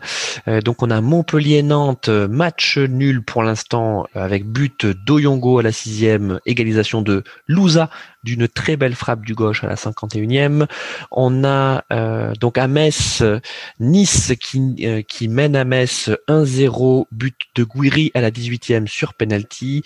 Bordeaux-Lorient, donc à Bordeaux avec le doublé d'Oudin, 2-1. donc Oudin a marqué à la 13e, égalisation de Mofi pour Lorient, et puis ensuite Oudin met le but du 2-1 à la 43e. Ça doit, ça doit faire plaisir aux, supporters de ça doit faire Girondins, ça. Hein. Il y en a, il y en a quelques-uns sur, sur notre plateau aujourd'hui. Il y en a quelques-uns sur notre plateau. Vu, les annonces euh, assez des, euh, pessimistes qu'on a entendu sur la situation des Girondins, euh, c'est bien de mettre des points de côté. Quoi. Alors c'est vrai, euh, je dois quand même te dire que la première mi-temps était très agréable. Euh, D'ailleurs tous les, tous les buts ont été marqués en première et que la deuxième est nettement plus soporifique. Euh, donc donc on, voilà, on, attend de voir. Reims Saint-Étienne donc 3-1 avec donc le doublé de Dia, premier but à la 11e, deuxième but à la 37e et troisième but pour Reims de Cafaro à la 58e et euh, Saint-Etienne qui essaie de revenir avec un but de Abi euh, à, à la 72e. Ensuite on a Lens, Lens Strasbourg donc à Lens euh, avec un toujours un gros brouillard et donc le but de Diallo à la 21e. le match n'est pas non plus très intéressant. Voilà, c'est on voit rien. De toute façon on voit rien. Ça semble mieux qu'il y ait du brouillard d'un côté si le match est pas terrible. Ça c'est sûr qu'on ouais, c'est sûr qu'on voit rien. Il vaut mieux qu'il y ait du qu'il y ait du brouillard. Euh, PSG, alors pardon, euh, euh, Monaco Angers. Donc on a deux 0 pour Monaco à Monaco, but de Maripane à la 40e, but de Voland à la 72e. PSG Brest, donc on a 1-0 pour le PSG, but de Keane à la 16e. Nîmes Lille vient de se procurer une belle occasion là avec un très bel arrêt de l'Arseneur première occasion d'Icardi et il cadre sa, frappe. Passe en profondeur de. Ah, c'est Icardi ah. Non, c'est Icardi. Passe en profondeur de Sarabia. On le connaît plus. Côté gauche de, des 5 mètres 50 et Icardi qui frappe. Bel arrêt de l'Arseneur, en tout cas. C'est que ça fait pas loin du premier but ça, fait longtemps qu'on l'a vu, donc euh, on a des difficultés à le reconnaître hein, maintenant sur le terrain. But à Rennes Dans le dos du maillot, aide. But à Rennes, but exceptionnel de deux pailles Allez pour Lyon. Oh là là là, mais quel magnifique but alors. Je, oh non Oh pardon, excusez-moi. Alors attendez, oh vraiment ce but-là, ce but-là, il faut, il faut le voir. Pardon, Cass, je te, je te grille la priorité parce qu'il est, il est vraiment beau. Euh, en fait, c'est un centre directement sur deux pailles euh, qui euh, fait un magnifique contrôle de la poitrine et qui se l'amène donc pour la reprise de volée euh, et qui la reprend magnifiquement. Euh, euh, franchement, elle est, elle est inarrêtable pour pour Salin. Pour Salin. Et, donc là, Lyon revient vraiment hein, parce que bon, il y a toujours, il y a toujours de 1 mais peut-être que notre ami euh, donc Tom qui nous pronostiquait le 2-2 euh, n'est pas loin dans son dans son pronostic parce qu'il reste 10 minutes euh, et mmh. et Cass tu, tu, nous confirmes ça mais j'ai l'impression que que Lyon quand même pousse hein, depuis depuis plusieurs minutes. Bah, là on a comment dire Stéphane qui a commencé à faire des changements donc peut-être que ça ça peut avoir un impact justement sur sur le, la qualité défensive du bloc rennais. effectivement, Lyon a les armes pour, euh, pour euh, être dangereux encore, je, vous l'avais dit. Donc là, on voit que Depay, euh, qui est, qui est, comment dire, qu'on n'est pas à son coup d'essai avec Lyon, il peut être dangereux à tout moment. Donc là, il, a marqué. On va voir s'il arrive à, à, doubler la mise d'ici la fin du match. Mais de mon côté, j'ai perdu. Donc priorité au direct, but à Paris, but à Paris, Denis. Eh ben, je l'ai pas encore le but à Paris. Euh, il va arriver. But pour Paris ou pour Brest? But pour Paris. Ah. But, c'est cool. But pour Paris.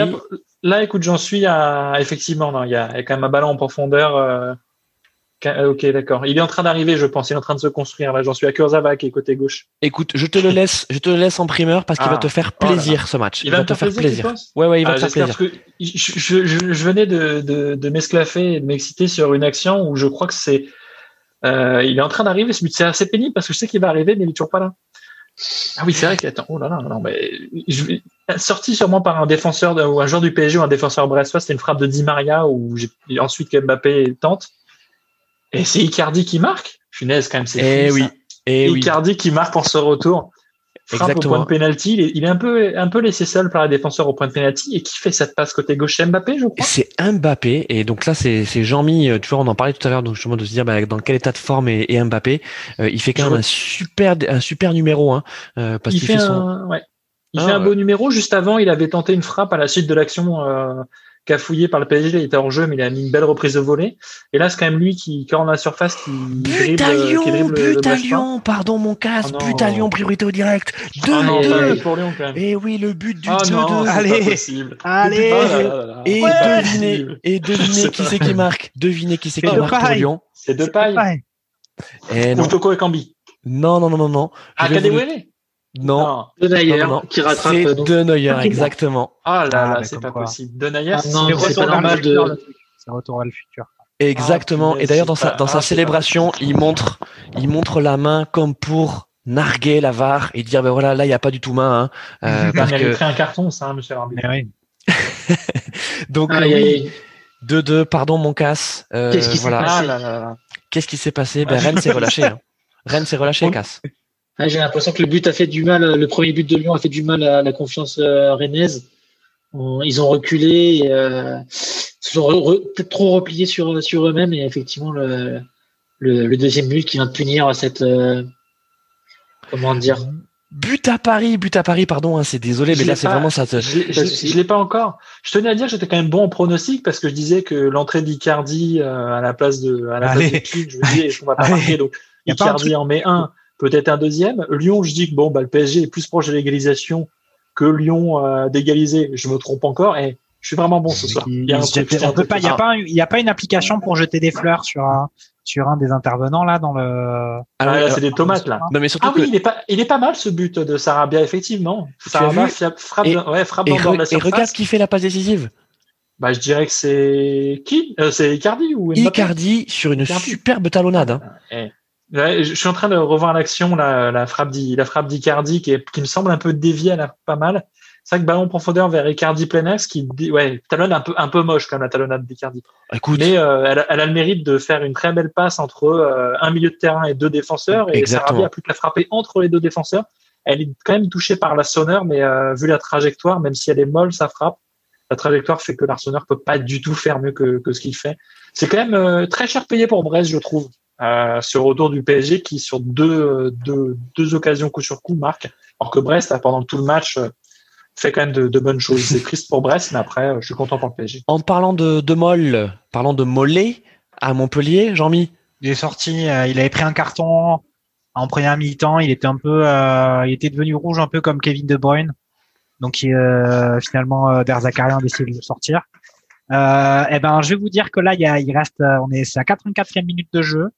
Il y a 1-1 et euh, Nantes s'est procuré pas mal de situations dangereuses en deuxième mi-temps. Il mériterait presque de marquer le deuxième but. Euh, Montpellier, franchement, c'est, ils font rien du tout, aucune ambition dans le jeu. Devant, euh, même s'ils ont Delors et Laborde, euh, ben il se passe rien du tout. Quand ils ont des situations, ben ils suivent pas, ils poursuivent pas les actions. C'est ils ont ils ont pas envie de ils ont pas envie de marquer. Je crois qu'ils ont envie de je vais pas dire de je dirais pas que les vacances c'est la semaine prochaine. Je pense que c'était la semaine dernière, mais clairement euh, aucune ambition du côté de Montpellier et Nantes pousse et peut peut-être y arriver. Alors, euh, je reviens donc sur ce sur le match, on va dire le plus intéressant quand même de, de, de cette journée, qui est donc ce, ce Rennes OL euh, avec donc à la 85e toujours 2-2 euh, et donc supporter lyonnais, euh, lyonnais pardon euh, euh, Tom donc sur le chat euh, qui dit ben voyez j'avais raison hein, j'avais le 2-2 Euh, et il est en train de Effectivement. dire- et, et Cass, il est en train de revoir, je te, je te donnerai que pour toi, il est en train de revoir son, son pronostic et il dit, ben en fait maintenant je dis 3-2 pour Lyon. Ouh là là, attention. Il est, comment dire, euh, il est optimiste, il est euh, surtout euh, gourmand. On va voir si ça arrive, euh, si- Oh là s'il voit juste encore une fois. Mais comment dire, le, le but de Denayer a quand même été vérifié par la VAR parce qu'il est euh, très proche du, du dernier défenseur et donc ils ont checké quand même le, le, le hors-jeu. Ok. Euh, et euh, je sais pas si tu viens de voir l'action, mais là il y, a une, il y a une double occasion pour Rennes avec quand même un formidable euh, Lopez. Enfin franchement, je sais pas vous, hein, on l'aime ou on l'aime pas. euh, Il a fait beaucoup de personnalité, mais mais mais quel bon gardien ce Lopez quand même, parce que là franchement, euh, il y en avait besoin. hein. Qu'est-ce que vous en pensez de Surtout Lopez? qui, euh, moi, je, comme tu l'as dit, hein, je salue ses performances de gardien, mais s'il prenait des rouges à chaque fois qu'il devait en prendre un, on le verrait moins souvent sur un, Ouais. sur un terrain de foot, donc euh, on profiterait moins souvent de ses, ses performances. Euh, Jean-Mi, toi qui t'y connais en, gardien de but, c'est vrai qu'un gardien de sa taille, parce qu'il est pas très grand, hein, euh, Anthony Lopez, euh, avec de, telles performances, ça, surprend toujours là où on a les centres de formation qui maintenant quand même ne, vont pas chercher en dessous d'un mètre 90. Ouais, bah c'est clair que c'est plus facile d'arrêter les ballons quand on a on a l'envergure d'un gars qui fait 2 mètres. Après, ouais, c'est vrai qu'il y a des, gardiens de, taille similaire à celle de Lopez, comme un, un Jérémy Janot à, à la grande époque de Saint-Etienne. Alors Jérémy Janot, il, était quand même plus petit hein, qu'Anthony Lopez. Anthony Lopez, il fait 1m84 et Jérémy Janot, si je me trompe pas, il faisait 1m76. Ouais. Il y avait Joël Batz aussi qui était petit et qui avait une grosse détente aussi. 1m60. Olmeta, Jérémy Janot. Olmeta, il faisait quelle taille? Jérémy, alors je ah, il, il, était très bonne chanson, Pascal Olmeta en tout cas. Jérémy Janot, c'était 1m73 et Pascal Olmeta, je vais vous le trouver. Non, mais je me trompe peut-être, il doit faire au moins 80 Olmeta. 1,80 non, 1,81. 1,81 on le méta. Donc euh, bon, euh, voilà, petite taille ou pas très grande taille et ça peut être grand talent. Moi, je trouve que Lopez, il est très bon. Après, c'est certes, il fait, il fait des sorties dangereuses et je pense surtout que quand il ouvre la bouche, ça lui dessert pas mal. Ouais. Euh, en parlant de gardien, Casse, pour rester sur sur ton match, euh, Salin, euh, Salin, c'est pas top hein, sur ce match. Hein. Parce que là, la sortie de Neuer, franchement. Euh, oui, voilà, voilà. Euh, Salin, donc on a deux gardiens qui sont deux euh, profils très différents. Donc Salin qui est très euh, porté vers l'avant, à la fois physiquement en étant toujours très haut sur le terrain et en jouant en tant que libéraux presque, mais aussi balle, au, pied, il est très bon, très à l'aise, que ce soit dans le contrôle comme dans les, les dégagements. Donc euh, c'est vraiment appréciable. Et euh, par contre, oui, les qualités de gardien euh, pures, je dirais. Donc les mm. arrêts, les sorties comme ça aériennes, c'est plus compliqué. Là où Gomis est meilleur dans ce dans ce domaine, mais où ça, pénalise balle au pied et sur comment dire la hauteur sur le terrain. Euh, merci Cass, Rulio, on, revient te voir à Dijon. Euh, bon, on a bien compris que c'était pas le match euh, le, plus intéressant de l'année puisqu'on est toujours à 0-0 entre Dijon et, l'OM. Est-ce que tu peux nous parler un peu de l'OM Comment ça joue? Eh ben, bah écoutez, il y a eu une grosse occasion dans cette seconde période, en tout début de seconde période, Radojnik qui bute sur Atiopi. Et depuis, on peut pas dire qu'on s'ennuie à mort parce qu'il y a quand même du rythme. Euh, ça joue quand même. Hein, on, met du, du, tempo, on essaie de construire. On joue pas à la baballe. Euh, voilà, on fait pas la passe à 10. Et là, il y a un coup franc pour Dimitri Payet euh, sur la gauche. Donc, j'ai eu une occasion de vous commenter quelque chose d'intéressant. Je vais le faire tout de suite. Coup franc pour Dimitri Payet qui va essayer de mettre le ballon dans la surface de réparation. C'est dégagé par un Dijonais. qu'on va voir un corner Oui, on a un corner et on le suit en direct. Allez, allez fais-nous. Allez, allez, allez. Et si le barbecue prenait Et si la merguez prenait Maintenant, avec euh, Dimitri Payet, est-ce que c'est lui qui peut débloquer la situation en corner Mettre euh, merguez et Payet dans la même euh, phrase, c'est quand même dangereux. Hein. Ça pourrait exploser. Hein. Exactement. en plus, on a un Pokémon. On a un Pokémon de feu, Ratiopi. Je sais plus qui disait ça lors du dernier euh, multiplex. Et là, Payet va frapper ce, corner. Donc, je, je vais vous le, le, commenter. Payet de la droite vers euh, la gauche, le coup franc, premier poteau, encore une fois dégagé. Payet va pouvoir euh, de nouveau centrer. Payet et finalement la bonne intervention de la part de Samaritano qui va remettre ce ballon en touche. Mais je vous disais, oui, on essaie de mettre un petit peu rythme, mais aucune occasion franche pour, pour l'OM depuis Franchement, au niveau, euh, au niveau de l'efficacité aux abords de la surface de Dijon, c'est zéro pour l'OM, malgré les changements, malgré l'entrée de Payet, malgré l'entrée de Cuisance. Troutman est rentré il y a quelques instants. Mais on se dirige vers un 0-0. Et euh, Marseille n'a plus enfin, a, toujours marqué, je crois, depuis le match contre Saint-Etienne le 17 septembre. Toujours un but en Ligue 1 depuis le 17 septembre. Ça, c'est intéressant à, à, Belle stat, belle stat. Et belle stat, et oui, et oui, et, j'ai l'impression que, que là, s'il n'y a pas un éclair de génie, s'il n'y a pas quelque chose qui, s'il n'y a pas un trou d'air dans la dans la défense dijonnaise, bah Marseille va repartir avec un, petit point de Dijon. Parfait. On est entré dans le temps additionnel sur l'ensemble de ces matchs de Ligue 1. Un petit détour par Montpellier. Euh, qu'est-ce qui se passe à Montpellier, mais Là, c'est euh, jusqu'à toute la deuxième mi-temps a été dominée par Nantes, mais là, mais Montpellier pousse de, bah, Montpellier pousse de ouf sur les dernières minutes. Euh, tenter si bien que Delors vient de tenter un retourné Sivo euh, au milieu de la surface de réparation qui est passé à côté. Voilà, donc euh, Montpellier pousse à fond, mais ça sera trop tard, je pense, pour pour faire la différence. Du côté du PSG, donc le PSG qui domine son match face à Brest. PSG qui domine son match face à Brest, 4 minutes de temps additionnel actuellement, les diverses entrées de Draxler, de Florenzi, mais aussi de, de Sarabia et d'Icardi ont quand même un peu dynamisé le PSG qui en est à 20 tirs 10 cadrés. Brest a quand même tiré 11 fois au but et n'en a cadré que 2. Résultat 3-0 actuellement.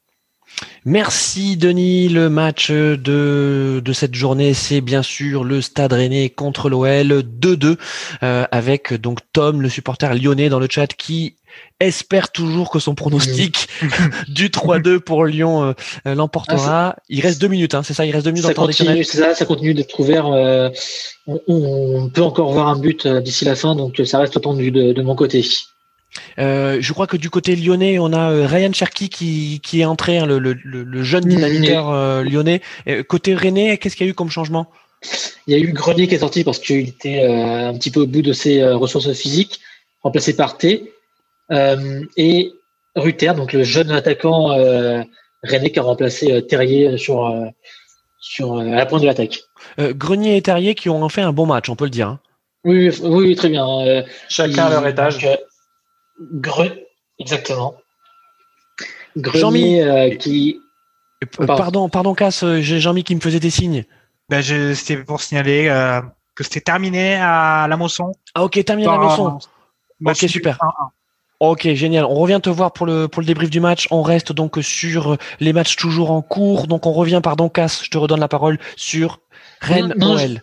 Je, je, disais que que Grenier, qui a été euh, plutôt décevant jusque-là, euh, qui avait euh, qui est sorti du, du, banc ces derniers temps, et fait un super match en tant que numéro 10.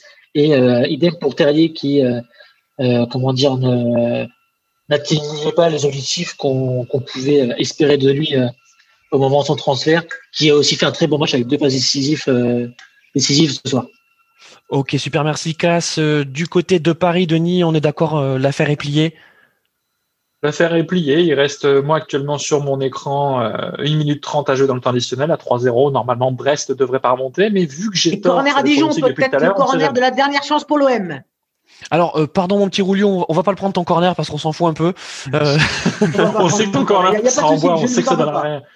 non, mais tu, tu, as raison de le tenter. On va juste rester sur cette fin de match euh, entre Rennes et l'OL euh, pour savoir qui va terminer champion champion d'automne.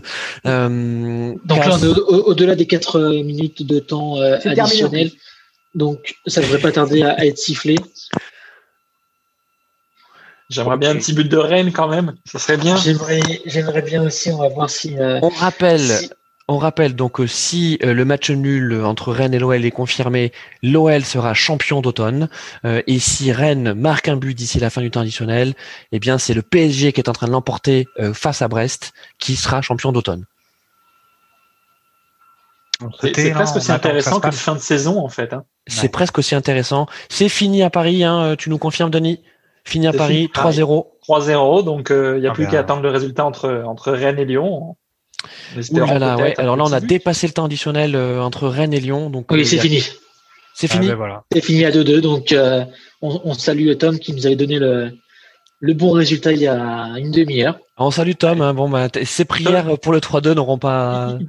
il pourrait participer au jeu de la merguez euh, plutôt que de donner les bons pronostics. Attends, il qu'on repasse des merguez. l'extrait de la merguez. On va repasser l'extrait de la merguez effectivement après, puisque l'extrait donc merguez, euh, vous savez donc c'est un, un, extrait euh, d'une action célèbre à, à, reconnaître. Et ils font nous donner donc le, le match et l'année euh, donc qui a été diffusé lors de la précédente émission barbecue P2J n'a pas été trouvé, donc on va le rediffuser juste après. Priorité au direct car l'ensemble des matchs euh, non, ça joue encore entre Nîmes et Lille.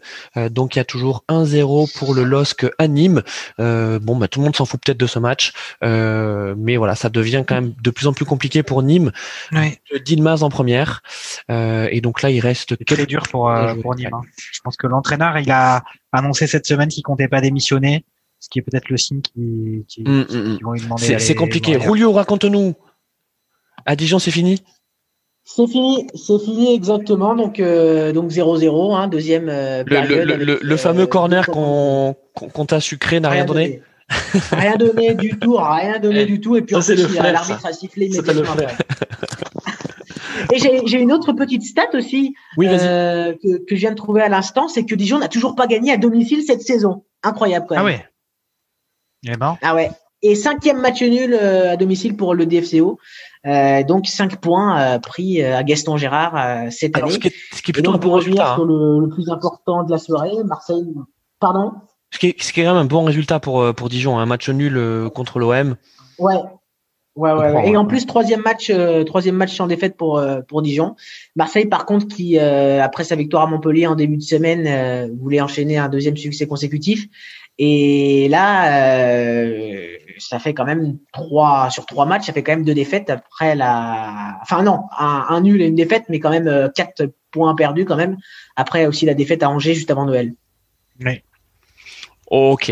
Alors les gars, avant de faire donc le débrief de cette euh, première partie de saison, donc bien sûr de cette 19e journée, mais également de la première partie de saison, euh, je vous propose de repasser l'extrait merguez, euh, donc l'extrait à reconnaître. si vous l'avez reconnu, eh bien vous nous répondez sur les réseaux sociaux et il y a une récompense merguez. Jean-Mi, est-ce que tu peux nous en dire un peu plus sur cette récompense merguez? Ah ben il y a non non il n'y a pas d'indice c'est une récompense merguez le concept de la merguez c'est que c'est que c'est de la merguez. Hein. C'est juste ça que j'ai à dire. Perso, moi j'ai trouvé la réponse, mais je peux pas le dire parce eh que oui, bah, bah oui, ce serait pas du jeu. Mais notre, dommage, huissier, notre huissier ne, validerait pas. validerait pas. C'est dommage parce que je sais pas. J'avais pas envie de faire de course euh, cette semaine et euh, recevoir un petit un petit cadeau merguez chez moi m'aurait fait plaisir, je pense. ouais. merguez. Ok les gars, alors attention, je vais vous envoyer donc Hop. L'extrait, c'est parti. Hop, Magnéto. Magnéto Serge. Magnéto Serge. C'est parti. Réfléchissez deux minutes. Euh, c'est pas excessif. C'est reparti avec Collet, avec l'article. Le centre, elle est là. Zitelli marque le deuxième but et de la tête malgré vous l'avez dit. Malgré, malgré bien ce, cet énorme pansement qui ne l'a pas empêché d'aller placer ce coup de tête à un moment où Strasbourg semblait en difficulté. Voilà Strasbourg avec deux buts d'avance. Voilà, voilà, donc pour cet extrait euh, merguez, euh, bon, il y a quand même pas mal d'indices, hein, Jean-Mi. Ben, il y a pas mal d'indices, oui, ben, on a entendu le mot, euh, le mot Strasbourg. après, qu'est-ce qu'on pourrait donner comme indice qui divulgue pas? Gros match, gros match de Strasbourg quand même. Enfin, il n'y a pas eu beaucoup de matchs comme ça dans l'histoire du, du Racing Club de Strasbourg. Ah, Damien, euh, Damien sur le chat nous dit euh, ah je trouve pas, je trouve pas. C'est vrai que c'est un peu difficile, mais euh... c'est quand même un, c'est quand même un match qui, qui marque un, qui marque un club et en particulier un club français. Euh, ben c'est c'est pas quelque chose qui, qui est arrivé cette année en tout cas. Est-ce qu'on peut donner euh, un autre indice? Est-ce que par exemple on peut dire euh, si c'est un championnat national ou européen, Jean-Mi? D'accord, on peut pas le dire. Bon, bah, très bien. Il est. Non, non, bah si tu veux, on va dire que c'est une performance. Euh, c'est de la. C'est une performance. À Strasbourg, c'est de la. C'est une performance. performance historique. Ok, on prend. Ok, super. J'ai entendu ça, le, le corner. Il y a un corner? Dernier corner. Dernier corner. C'est parti. Mais justement, eh, justement, il y a un but, un but de la tête de Batik. Oui. Oui. Oui, oui. Voilà, sur l'occasion. Ça aurait pu être commenté par Olio. Exactement, exactement. C'est pas un but de Batic. Donc les années 95 alors Batic Strasbourg. Alors attendez, on n'en dit pas plus. On n'en dit ah, pas plus. Et, tu participes à l'émission, t'as pas le droit de. Ah ouais ouais non. Pas t'as pas le droit. Regarde, je, trouve un anonymat, trouve un anonymat sur sur les internets et réponds et euh, etc. Quoi. Donc, les amis, euh, donc on bascule sur euh, sur cet après-match. Euh, donc il y a quand même pas mal de choses à dire. Je vous fais rapidement les scores sans vous donner les buteurs pour voilà qu'on on replace un peu cette cette journée. Donc le fantastique Montpellier-Nantes qu'a suivi Jean-Mi s'est terminé par un match nul un partout. Metz Nice, on vous l'a pas dit non plus dans le direct parce que donc Metz a égalisé. donc il y a 1-1 donc entre Metz et Nice. Bordeaux l'a à domicile 2-1 face à Lorient. Reims-Saint-Etienne qui était suivi en partie par Denis 3-1 pour Reims. On va parler de Saint-Etienne parce qu'il y a aussi des choses à dire. Lance-Strasbourg euh, dont sous un épais brouillard. Euh, donc victoire de Strasbourg 1-0. Monaco l'emporte 3-0 à domicile contre Angers. Ça fait mal pour Angers. Pareil, même score entre le PSG et Brest. Donc PSG qui l'emporte 3-0. Nîmes-Lille, on l'a dit, donc 1-0 pour Lille à Nîmes avec un but d'Ilmaz. Je vous disais que je donnais pas les buteurs, donc je n'en ai que celui-là. Dijon-Marseille, il n'y a pas de buteur, ça tombe bien.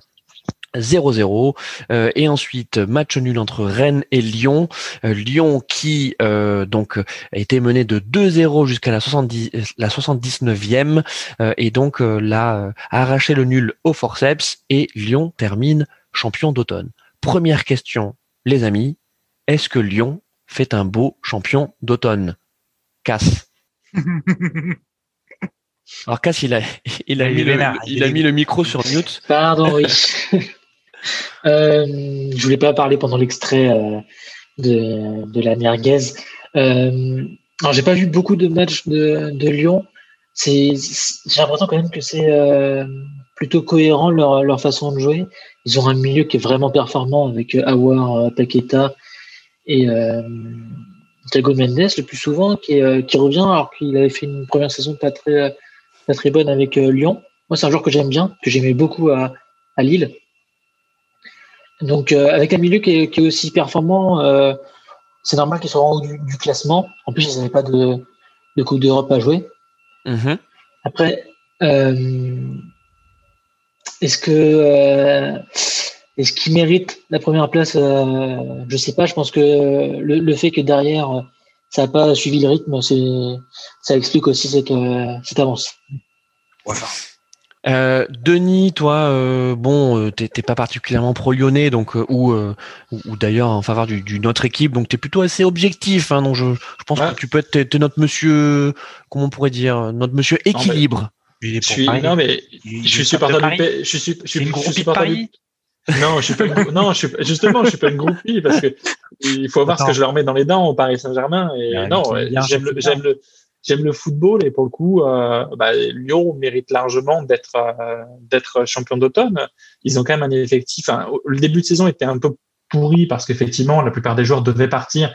Au final, personne n'est parti et ils gardent un effectif qui est quand même ultra compétitif avec en plus des matchs en moins, donc euh, c'est parfait. Euh, ils enchaînent euh, une, euh, une demi-finale de Ligue des Champions en gardant le même effectif. Et en plus de ça, les joueurs, les joueurs qui, qui avaient besoin de confirmer commencent à confirmer, à surperformer. Je pense à Toko Ekambi, je pense à Kadewere, Paqueta, ça prend aussi. Enfin, ils ont une équipe qui est quand même assez phénoménale avec du beau jeu. Donc, c'est, ils sont vraiment à leur place là aujourd'hui.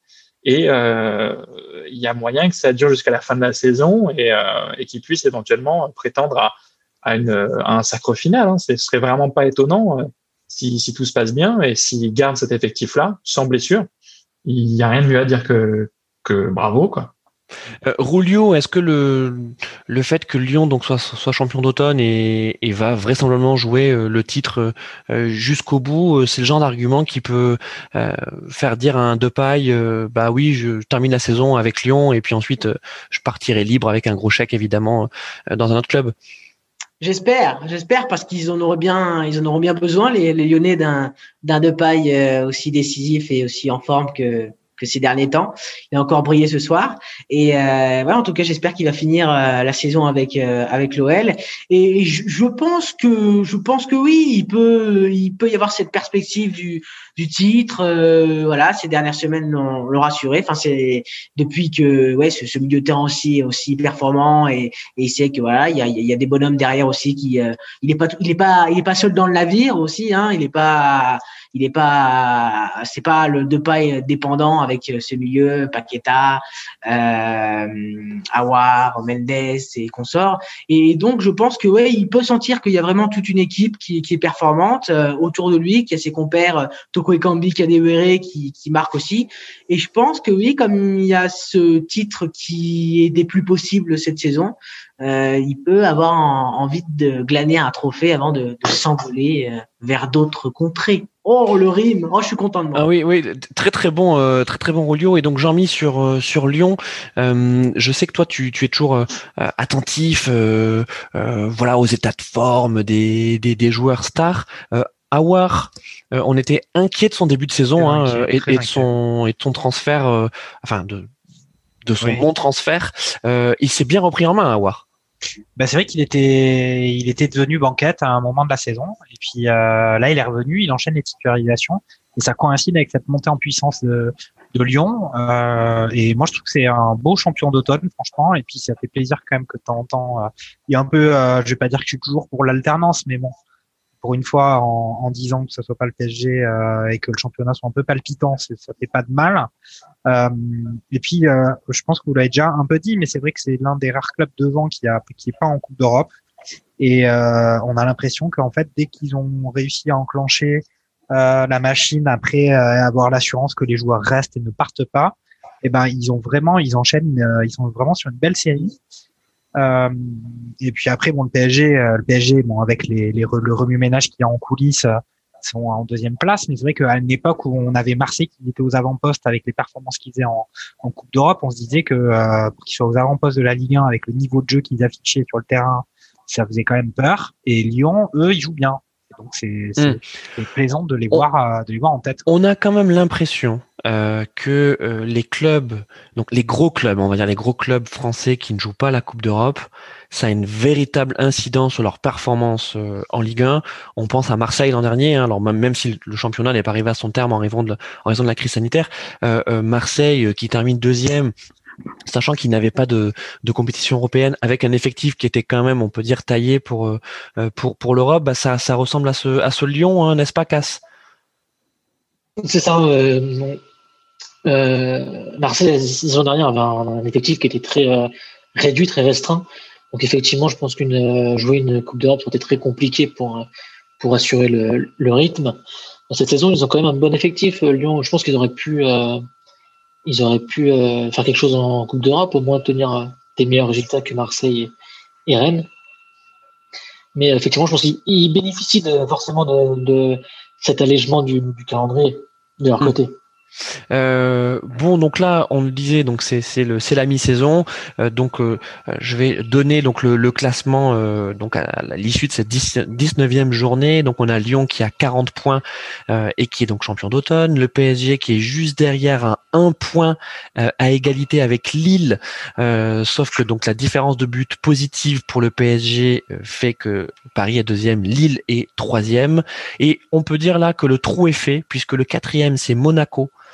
avec 33 points donc 6 points derrière euh, Lille et, Paris. Euh, Rennes euh, à égalité avec Monaco, donc qui est cinquième, 33 points. Là aussi, c'est la différence de but en faveur de Monaco qui les, qui les place devant. Marseille qui est sixième à 1 point, donc à avec 32 points. et avec deux matchs de retard quand même. Et avec, deux matchs de retard. Et avec deux matchs de retard, effectivement, ils en ont joué que 17. on a Angers qui, malgré malgré la défaite contre Monaco de ce soir, est septième avec 30 points. Euh, et puis ensuite, on a Montpellier, Lens, Bordeaux, Brest, Metz, Nice, Reims, Strasbourg, Saint-Étienne, hein, Saint-Étienne qui euh, qui chute à la 16e place. Euh, et donc là, ça commence à devenir chaud parce que donc on a Nantes 17e avec 17 points, Dijon 18e avec 14 points, Lorient 19e avec 12 points et Nîmes 20e également avec 12 points. Donc avant c'est pas si c'est pas si chaud que ça quand même parce que 12, points, à la mi-saison, ça veut dire 24 points à la fin de la saison. Normalement, la relégation, ça joue autour de 40. Donc, euh, il y a quand même vraiment deux, deux charrettes derrière qui sont très très faibles. Enfin, ouais, dedans. Nîmes-Lorient, c'est dangereux quand même. Hein. Nîmes-Lorient, c'est dangereux. Points, euh, Et puis Dijon, hein. dangereux. Bah, Dijon, ouais. Alors après, il y a quand même, ils prennent quand même beaucoup moins de buts, mais après, ils en mettent quand même pas beaucoup non plus. Mm. Et euh, j'avoue que Dijon, euh, voilà, c'est, je les vois pas non plus sortir. Enfin, je pense que ces trois derniers-là, euh, peut peut-être les voir à la fin de la saison. Pour le coup, j'ai du mal à imaginer d'autres équipes descendre plus bas que ces trois équipes-là. La pire attaque du championnat, Dijon. Ouais. Alors, ce que je vous propose, c'est qu'en fait, on fera euh, donc une, un prochain barbecue foot euh, un peu au calme pour parler donc de de, euh, de, de ces clubs un peu en danger en, en Ligue 1. Je propose qu'on fait les pronoms là. Ouais, alors je, propose qu'on lève peut-être la tête et qu'on reste en haut du classement. Donc on a parlé de, de Lyon, donc qui est notre champion d'automne. Euh, parlons peut-être du, du, PSG et de Lille. Euh, Denis, donc toi qui as vu le, le PSG, euh, tu nous disais qu'il n'y a pas encore de pas de Pochettino et c'est normal, ça fait à peine une semaine qu'il est là. Il y a quand même des raisons de penser que le PSG vraisemblablement devrait quand même de nouveau être champion de France. Hein bah, encore heureux avec l'effectif euh, pléthorique que le PSG a. Euh, heureusement qu'on peut espérer qu'il soit champion. Enfin, on, doit même euh, les voir champions de A à Z. c'est compliqué cette saison, beaucoup de blessés, beaucoup de cas de Covid en début de saison qui font que les organisations sont faibles. Euh, ce qu'il va falloir, c'est jouer collectif, un jeu, un jeu avec du, du collectif, ce qu'on n'a pas vu depuis le début de la saison. Euh, des joueurs qui euh, peut-être ont un peu pris la grosse tête, qui vont devoir la dégonfler un petit peu, à l'image du bruit que j'ai entendu. Je sais pas ce que c'était, mais c'était un peu le bruit que j'attendais d'un joueur qui perdait son melon. euh, non, c'est Rulio, je crois. Qui, qui, c'est Rulio qui se déshabille. Ah oui, ouais. Ouais, ouais. Je peux tomber la chemise. Là. Il est quelle heure? 23h10. c'est pas le, faut pas faire ça sur YouTube, sinon c'est, c'est, on, on est striké après. Ah, mince. euh, effectivement, le PSG en principe devrait finir champion. Maintenant, il y a l'enchaînement des matchs. Euh, avec un peu de chance, euh, voilà, s'ils vont loin en Ligue des Champions, euh, les Araignées seront fatigués, ils vont avoir du mal à remonter. Mais s'ils perdent en huitième face au Barça, bon, ils peuvent vite espérer être en tête. Mais on va espérer que ça n'arrive pas. Donc euh, oui, PSG devrait être champion à la fin de la saison. C'est un devoir vu l'effectif qu'il y a maintenant, vu le début de saison et vu l'effectif euh, et les blessures et le jeu collectif qui est inexistant. On peut quand même en douter un tout petit peu. Euh, juste une info sur Lyon, donc qui vient d'être euh, confirmé. Euh, euh, donc euh, apparemment Moussa Dembélé, donc l'attaquant lyonnais, euh, partirait, ouais, partirait en prêt à l'Atletico. Euh, Juste et en donc- prêt? Ouais, juste en prêt. Euh, donc voilà, donc euh, peut-être Ah, c'est pour remplacer euh, pour remplacer Diego Costa qui lui est parti de la euh, oui Diego Costa qui est parti de l'Atlético. Diego Costa qui est, qui, est, qui est parti. Bon, alors voyons, euh, on, on verra si, euh, s'il est Pas trop titulaire. d'intérêt pour. On voit pas trop l'intérêt. Bah, Par ouais. contre, l'OL Bah, a déjà trouvé son remplaçant. Apparemment, ce serait Slimani. Euh, donc Slimani, ouais. C'est un peu des rumeurs de. Ah rumeurs. bah non, moi je vous dis c'est info, info téléfoot. Hein. C'est incroyable ça, mais Ouais. Slimani Ah, qui est mais Téléfoot. disponible, mais pourquoi enfin On peut pas pourquoi faire l'OM s'est pas positionné dessus? Bah parce qu'il a un salaire trop important, je pense. a- Ouais. Est-ce qu'il va pas justement Dembélé euh, Alors moi j'ai enlevé j'ai enlevé mon pull parce que j'avais j'avais trop chaud. Mais est-ce que c'est pas lui qui va qui va le mettre le pull sur le banc euh, Dembélé? Là-bas Ah bah il y a enfin j'avoue que je, je suis assez surpris parce que le but d'un prêt c'est de jouer et puis je sais pas s'il va vraiment se faire une Je place vois, je vois euh, pas, je vois à aucun intérêt ni pour Lyon ni pour Dembélé euh, de ce, ce, ce mouvement-là. Euh, si c'est pas pour le vendre euh, ou un prêt avec option d'achat. Alors on n'a euh, pas pour l'instant les, on n'a pour l'instant pas les si détails. Si c'est pour un prêt simple, ça n'a ça n'a pas d'intérêt. Voilà, donc bon, en tout cas ce qui est sûr c'est que Slimani il va coûter cher en salaire parce qu'en fait il est en fin de contrat euh, donc en juin euh, euh, à Leicester. Euh, donc certainement que Leicester a dû faire peut-être un geste hein, pour que pour que Slimani soit soit libéré six mois avant. De toute façon Leicester a aucun intérêt à, à le garder puisqu'ils vont pas le faire jouer du tout euh, pendant les pendant, pendant les prochains mois. Euh, par contre comme vous le dites ouais pour pour Dembélé euh, peut-être son ras-le-bol son ras-le-bol d'être sur le banc. C'est peut-être Il, s'est cassé le bras à l'entraînement, donc là de toute façon, ouais, il est en train de, il peut même plus couper les oranges. Hein, de toute façon. Euh, très Ah, bien. c'est un avantage pour le hors-jeu hein, par contre. Le hors-jeu sur la VAR, un bras en moins ça aide hein, vu les- les VAR maintenant. Euh, bon, on, on a parlé du, du PSG et donc on a également le retour de d'Icardi hein, euh, qui donc a marqué un but ce soir et a fait, une, je trouve, une jolie passe décisive hein, pour le troisième but euh, de, de, de Sarabia. Euh, Rulio, euh, toi c'est un joueur que t'aimes bien, Icardi. Hein. Alors, je l'ai, je l'aimais bien, je l'aime euh, moins bien. Alors, euh, bon, c'est vrai qu'il a passé beaucoup de temps sur le sur le banc euh, depuis euh, depuis l'hiver dernier, mais c'est vrai qu'il a planté, il a planté combien de buts euh, lors de la première partie de saison euh, l'année passée? Une euh, 17 buts, je crois. hein. 17. Ouais. Ouais. 17. Et là, il revient bien. Et euh, est-ce que justement avec avec Keane, il va pas y avoir une, une belle bataille aussi, euh, comme elle a pu avoir lieu avec euh, avec Cavani euh, l'année passée? Euh, en tout cas, c'est une bonne nouvelle pour Paris parce que s'il retrouve son niveau, s'il retrouve la, la confiance, bah on a vu qu'il était capable euh, à l'Inter et là l'année passée de, de planter. Donc euh, Mm. ça peut être ça peut être sympa. Ça peut être sympa. Euh, D'ailleurs, on, salue euh, Vincent hein, en parlant de planter. Euh, on espère qu'il va bien. Cass, pour rester sur les les gardiens, on peut dire que Paris a- quand même eu une lait creux en allant chercher Navas parce que on le voit match, ap- match après match, c'est rassurant, c'est solide.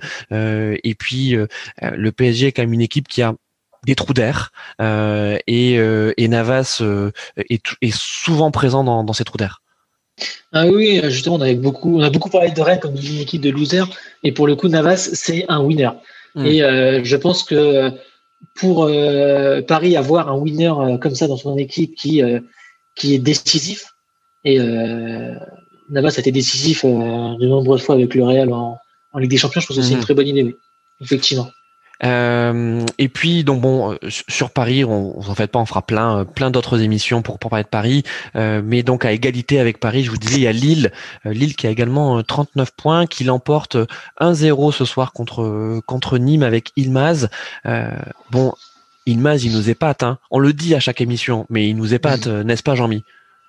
Ouais, ouais, il nous épate. Euh, franchement, euh, c'est assez étonnant d'ailleurs, euh, c'est un peu cette euh, Turkish connection qu'il y a du, du côté du, du côté du nord comme ça, parce que c'est vrai que euh, Ilmaz, euh, le mec, il, il plante des buts et puis on l'a dit plein de fois quoi, il est pas c'est pas pas le perdreau de l'année. Il a quand même largement plus de 30 ans, il en a vu des terrains et puis il vient tenter une expérience en France et puis il est, il est on va dire qu'il est performant, c'est vraiment une bonne pioche du côté de Lille. Après, pour être plus général sur euh, en parlant de Lille, euh, moi je trouve quand même que les, le, le, le changement de, de, de président, le changement d'actionnaire du club, à mon avis, euh, c'est un peu déstabilisant pour l'équipe. On voit déjà que euh, la dynamique qu'ils avaient avant ça, où tout allait bien, ils étaient contents, euh, ils gagnaient contre le Milan AC, euh, c'était la grande fête. Ça s'est un peu cassé, ça. Il y a un peu ambiance beaucoup plus froide. Surtout que les propos de, du nouveau, nouveau président qui disait que si rien n'avait été fait, ils auraient euh, été en défaut de paiement euh, maintenant, là, en janvier. Euh, Mm. Je pense que ça a un peu calmé les ardeurs de, de Lille. Euh, on va voir ce que ça donne, mais moi je les sens un peu euh, en interne. J'ai l'impression que c'est pesant. Donc euh, c'est ça contribue pas à des belles performances sur euh, sur le terrain. Alors, ce qui, est quand même euh, surprenant côté lillois, c'est que donc ils perdent contre Angers lors de la 18e journée, Euh, et là on se dit que les trois points là, s'ils avaient, avaient fait le travail contre Angers, les champions d'automne, ça serait Lille, n'est-ce pas, Denis? C'est clair, euh, mathématiquement c'est le cas. Maintenant, Angers, en termes de résultats ces derniers temps, ils font quand même des belles perfs. Euh, hormis bon aujourd'hui où ils prennent 3-0 à Monaco, euh, ils sont septième et pas pour rien quoi. Ils arrêtent à jouer avec leurs armes, mais je pense qu'effectivement, comme le disait Jean-Michel, le- le- les changements un petit peu qui, même si d'un point de vue sportif euh, l'équipe est identique, tout va bien, les changements en coulisses c'est jamais bon. Je pense que l'équipe est un peu fatiguée aussi. Ils enchaînent les matchs et, et physiquement tu sens qu'ils ont beaucoup plus de mal. Et derrière, euh, bah, voilà, c'est tout, tout ça conjugué font que là, euh, euh, ils sont troisième, c'est normal d'un point de vue d'un point de vue de ce qu'on attendait de Lille. Et bah, j'espère juste qu'ils vont pas descendre un peu un peu plus bas parce que c'est à laisser passer des points comme ça, y a marqué peu comme ils le font. Il y a un moment en fait ils vont beaucoup trop descendre et sportivement ça va être très mauvais. Euh, Cass, tu partages l'avis de, de Jean-Mi sur le fait que euh, ce qui se passe en coulisses euh, euh, autour du, du LOSC peut, peut avoir des répercussions et, et a déjà des répercussions sur, euh, sur le jeu lillois? Oui, bien sûr. En plus, c'est euh, c'est un comment dire là un président que qu'on a connu euh, Mhm. à Rennes, Ouais, bien qui, sûr. euh, Au PSG aussi.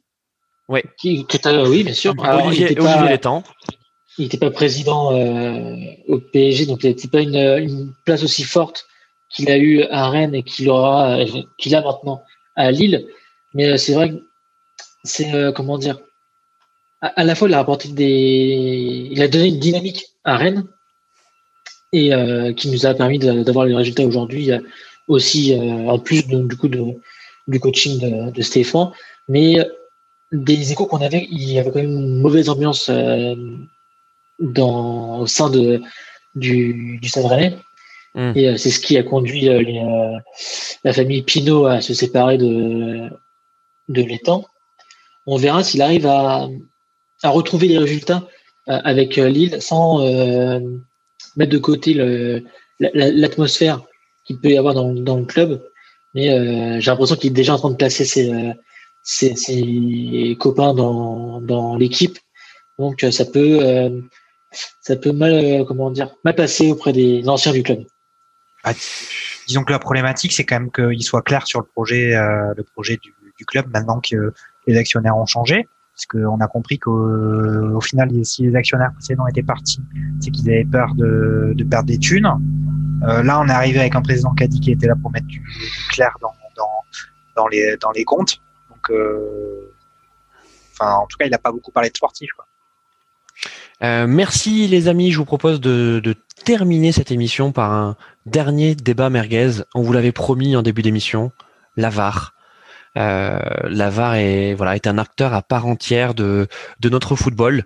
Euh, Rulio d'ailleurs est en train de nous faire le signe de de, de, VAR. Euh, bon, maintenant ça fait ça fait un peu plus d'un an hein, qu'elle est entre guillemets expérimentée. On sait à quoi s'en tenir. Euh, on va dire les plus et les moins. Euh, peut-être commençons par les plus de de la VAR, Denis? Euh, les plus de la VAR, euh, c'est un très beau département. Euh, les moins, c'est qu'on peut pas y aller parce qu'on est confiné, que c'est loin. Non, non, euh, les plus, j'ai dû, enfin, les plus évidemment, c'est la précision, c'est le fait de pouvoir revenir sur des actions et entre guillemets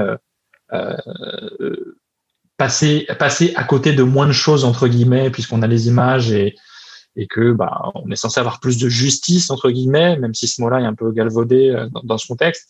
Et les moins, c'est que justement cet excès de technologie font que euh, tout est interprété à débat et surtout que tout n'est pas forcément interprété de la même façon et correctement. Donc au final, quelque chose qui devait enlever tout doute, je trouve qu'il en crée un peu plus, voire beaucoup plus. Donc, euh, ce qui était une bonne idée sur le départ, pour l'instant, euh, est un peu, un peu, un peu critiquable, je trouve. Casse les, les, les plus. En commençant par les plus. Bah, je, je rebondis sur ce que disait Denis. Pour moi, les, les plus de, les plus de la VAR, c'est euh, les promesses qu'on nous, qu'on nous donne avec la, la VAR. Euh, mais à mon sens, ces, ces promesses qui sont donc euh, de euh, ne plus avoir des, des, des grosses erreurs d'arbitrage ne, ne sont pas tenues. Et en plus, on a tout un, euh, une farandole de, de moins qu'on va exposer juste après qui, euh, qui implique cette là. Et à mon sens, la promesse, les promesses ne sont pas tenues. Euh, Rulio, euh, allez, euh, toi aussi, les, les plus sur la VAR, si on a, si t'en trouves. Bah, comme, comme disait comme disait Denis, euh, ouais, on, on peut plus difficilement passer à côté. euh, Je veux pas dire, euh, on peut pas parce que effectivement il y a encore plein de doutes et puis euh, il se peut c'est tellement de choses farfelues avec cette VAR que il pourrait même qu'on passe à côté de, quelque chose qui serait flagrant. Mais c'est vrai qu'on peut plus difficilement euh, passer à côté d'une main ou d'une- d'une faute extrême euh, qui, qui pourrait provoquer par exemple un, un penalty et euh, qu'on pourrait absolument pas euh, revenir dessus quoi si s'il n'y avait pas la vidéo. Donc de ce côté-là, il y a, un côté sécurité et un côté euh, plus justice, mais mais mais le côté moins, c'est qu'effectivement, euh, il est, elle est utilisée parfois à tort, elle est utilisée parfois trop souvent, euh, elle, euh, elle elle casse le, le jeu. Et puis on pourrait dire, euh, on on pourrait penser que que, que la VAR c'est euh, c'est la guerre de, des amoureux de la justice face aux amoureux du, du beau jeu. Mais on se rend compte qu'il peut y avoir, il peut y avoir en fait une injustice même avec la VAR. Donc c'est là où le problème il est, il est, il est super complexe. C'est vrai, il a, raison, euh, Jean-Mi. Euh, euh, toi aussi, tu viens nous donner tes, plus si t'en trouves euh, et, tes moins. Mais en fait, la VAR qui est censée venir résoudre des injustices, parfois en crée plus qu'elle n'en résout. Alors c'est un peu, je suis assez d'accord avec ce diagnostic. Moi, je dirais que globalement, quand même, la, avec la VAR, il y a quand même moins d'erreurs flagrantes. Et ça permet de temps en temps quand même des retours sur des faits de jeu qu'on pouvait laisser passer auparavant. Euh, après, quand même, euh, dans les moins, il y a quand même le fait que ça casse le jeu vraiment de façon importante. Il y a une lenteur par moment de l'utilisation de la VAR. Franchement, on se dit, mais finalement, en fait, euh, on s'en fout quoi. On, on donne la faute, on donne pas la faute, mais surtout on reprend le jeu quoi. Enfin, ce qui compte, c'est quand même de jouer. C'est pas de on va se faire une bataille d'avocats dans le bus de dans le bus de la VAR euh, pendant quatre minutes pour savoir s'il y a eu euh, quelque chose ou pas. Et euh, et après, en fait, je pense que le fait d'avoir toutes ces actions revues et encore revues à la vidéo, ça crée justement euh, en fait de nouvelles euh, obligations de règles. On est en train de devoir décider sur, euh, par exemple, siffler les mains. Et ben maintenant, on se retrouve confronté au fait de, comme il y a la VAR, on repasse l'action et euh, il faut qu'on prenne absolument une décision selon telle ou telle règle. On voit que même entre différents championnats, et ben les décisions rendues pour les mêmes actions sont pas les mêmes. En première ligue, ils avaient tendance à euh, euh, siffler les mains dans telle circonstance. En Ligue 1, c'est différent. Euh, on se retrouve confronté à des situations de jeu qu'auparavant, bah, c'était l'arbitre qui s'engageait lui tout seul avec son sifflet sur le terrain. Et, euh, et ben maintenant, on est obligé de un peu euh, réglementer ces choses-là. Et en fait, euh, c'est un peu réglementer euh, l'incertitude. Et ça, c'est pas, ce n'est pas facile. Ça, c'est, euh, c'est de la mécanique quantique.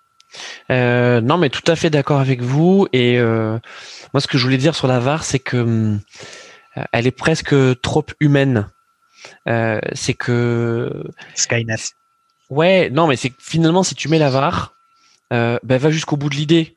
C'est-à-dire que, euh, euh, ben voilà, il y a main, il y a main, euh, très bien. Tu, tu, tu fais pas ce truc de l'arbitre central euh, qui demande l'avis euh, euh, au quart vidéo, euh, qui ne prend pas en compte l'avis Hmm. du quart vidéo parce qu'il faut au qu'il aille vérifier lui-même. Ouais, comme, comme Exactement comme comme rugby. Quoi. Et, et en fait, ce qui est frustrant avec la VAR, c'est ce, vous l'avez bien dit, c'est ce temps quoi. C'est que, ce- que ça casse le jeu et pendant deux trois minutes tu es là, vérification. Alors est-ce qu'il y a bien eu le penalty, est-ce qu'il y a bien eu faute, je sais pas quoi. Parfois même la VAR a un effet rétroactif. C'est que tu as le jeu qui reprend derrière et puis on dit ah ben non en fait il y a penalty donc deux minutes après tu, tu, tu joues le penalty. Madrid, Madrid Ouais. PSG, on se souvient. Exactement. Enfin, non, mais t'as, t'as, enfin, toi, c'est, euh, c'est, que euh, le choix de la VAR, c'est, c'est, c'est un choix qui, qui a été fait euh, au milieu du chemin. Toi, de se dire, bah non, il faut qu'on laisse l'humain euh, au centre, donc on laisse l'arbitre au centre, super, mais on lui donne pas les, les moyens. Euh, Ah, Je suis, je suis- non? je suis d'accord avec toi, Christophe. Non, et moi, c'est, je suis d'accord. Pour moi, euh, ce qui est aberrant, c'est cette histoire de d'aller-retour entre euh, le bus de la VAR et la et l'arbitre, qui après, au final, va voir la télé sur le bord du terrain, qui après finalement rend sa décision. Ouais. C'est un truc. Il y a, il y a, il y a une étape qui est trop, quoi. C'est On juste. se la VAR, demande à quoi il sert dans le camion. Exactement. Non mais t'as raison Julio. Et Ah. puis il y a- un manque de confiance aussi. Enfin toi, on sent que euh, qu'il y a quand même un manque de confiance au sein des au sein, au sein du, enfin je comment dire des équipes d'arbitres. Euh, tu vois, c'est c'est on dit toujours que le central c'est celui qui qui décide en dernier ressort. Euh, mais euh, un un arbitre euh, et avant même l'arrivée de la VAR, euh, ben, il fait confiance, il doit faire confiance à ses arbitres de touche. Euh, Mhm. Les arbitres de touche, en tout cas à ce, au Ils peuvent niveau des juger. professionnel. Ils peuvent des juger quand Oui. même. Ouais, Ça, mais je-. Le- la VAR, enfin, au- pardon, vas-y, non, vas-y, si tu veux. mais, euh, je voulais dire que euh, au rugby, donc l'arbitrage vidéo euh, vient t'aider et donne la solution finale entre guillemets, alors que en football, j'ai l'impression que euh, la VAR, donc déjà te dit, bah, euh, arbitre central retourne vers telle action, et potentiellement l'arbitre central, si on lui dit qu'il faut qu'il retourne sur une action, c'est qu'il y a un truc qui est louche. Lui-même peut dire, en fait, non, il y a rien de louche. Donc déjà tu te dis, mais pourquoi t'es appelé? Mhm. Et surtout que au final, la réponse de, de la VAR, c'est de dire, écoute, moi je pense ça, mais je dis voir. ça, je dis rien. Ouais, voilà. Mm. Je dis ça, je dis rien, débrouille-toi. Donc au final, il, ça, enfin, je trouve que ça suit plus de débat parce que justement, tu te dis, mais que si la VAR a vu un truc et que l'arbitre euh, ne le voit pas, euh, que penser en fait? Et euh, effectivement, les sanctions automatiques, bah, c'est très bien, c'est automatique et c'est très très très très déshumanisé. Dans le même temps, euh, effectivement, tout est uniformisé dans ce cas-là, mais derrière, tu peux avoir des situations ou des problèmes avec les mains. Enfin, le débat de la main, je l'ai jamais trouvé aussi complexe et intense qu'aujourd'hui avec la VAR que sans la VAR. Oui.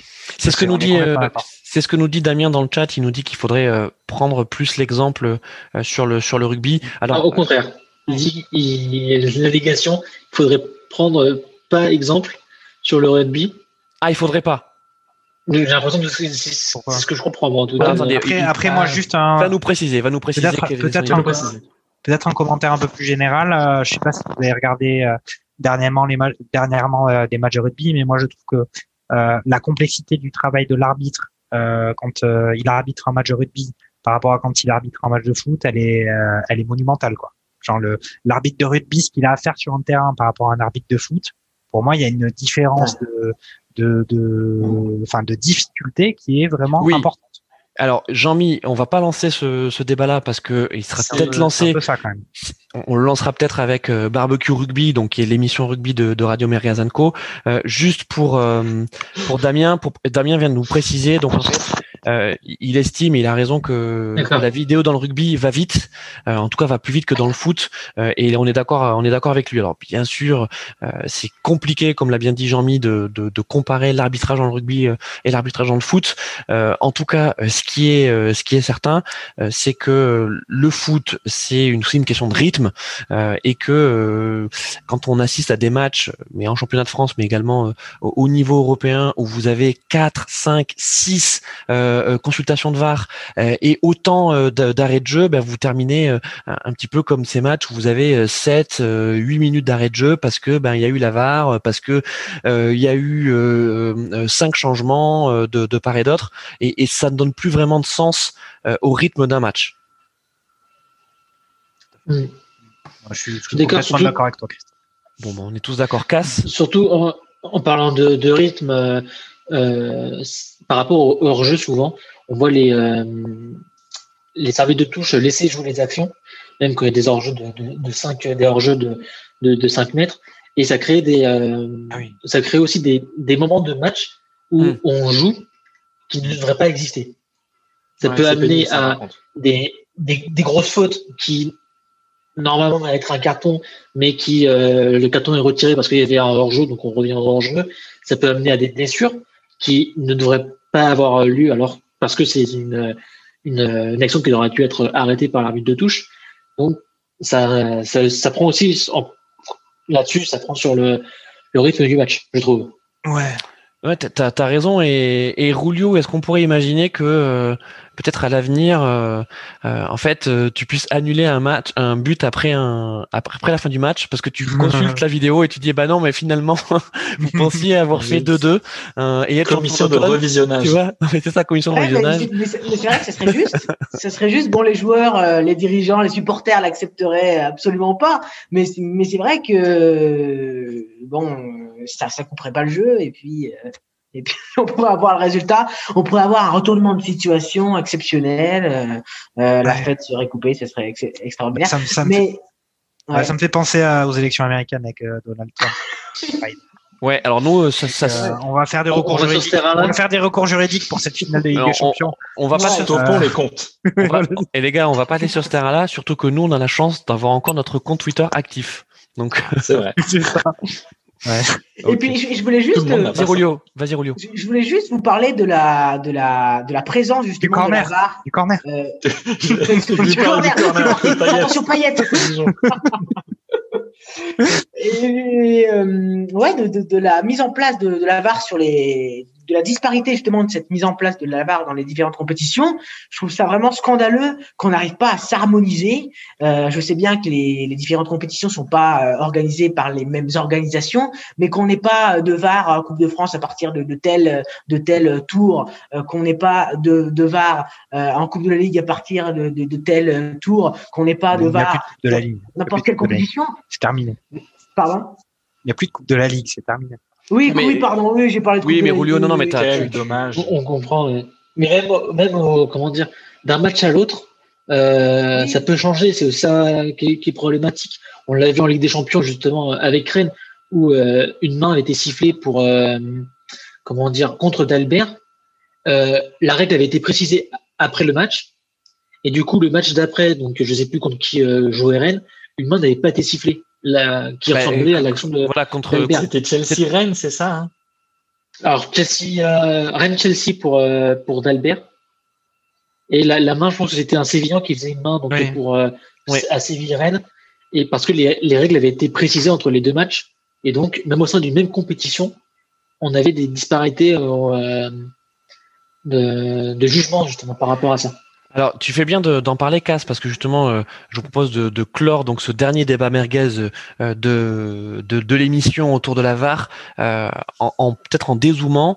Euh, on est on est tous pareils, hein, on sait très bien que quand on regarde un match, eh bien, on est tous arbitres, hein, euh, et c'est pas avec l'appari- l'apparition de la VAR, hein, c'est déjà le, le, le simple fait que, que les matchs soient diffusés euh, à la télévision, bah, font qu'on voit les actions d'un angle différent de, de celui de l'arbitre. Et d'ailleurs, la FIFA avait avait réfléchi euh, il y a une vingtaine d'années au fait de pas montrer les, les replays euh, de de de- d'actions, notamment de, écran, de, hein. de fautes, de plein écran. Et d'ailleurs, je sais pas si vous vous souvenez, mais en- dans les, les matchs, dans les stades, euh, Ouais. il y avait également le, donc la Ligue française de football qui avait interdit la rediffusion Mhm. des, des, des actions et notamment de- des- des fautes pour éviter bah, qu'il y ait trop de de, de, bronca ou de, de réactions, décisions arbitrales. Et maintenant qu'il n'y a plus, et maintenant qu'il y a plus personne dans le stade, ils le font, ils les passent les.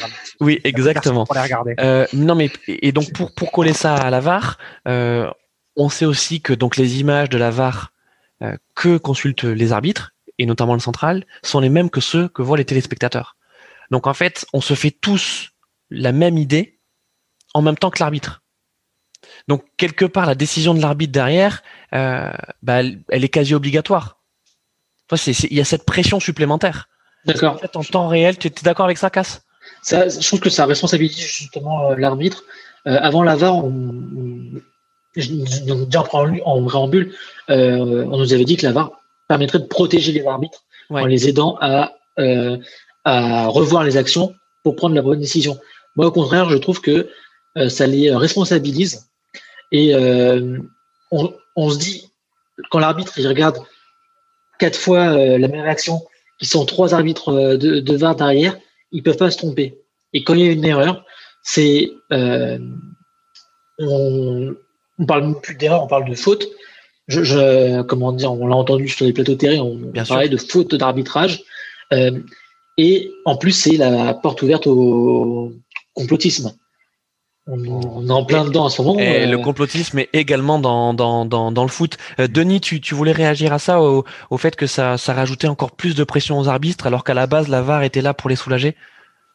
Oui, parce que justement, ce temps de latence, alors là, on n'a pas l'influence du public et euh, on, on a moins, on a moins les broncas, tout ça, mais quoique, il y a quand même celle des bancs, puisque les, les bancs font pression sur l'arbitre quand il y, a, il y a- y a revisionnage.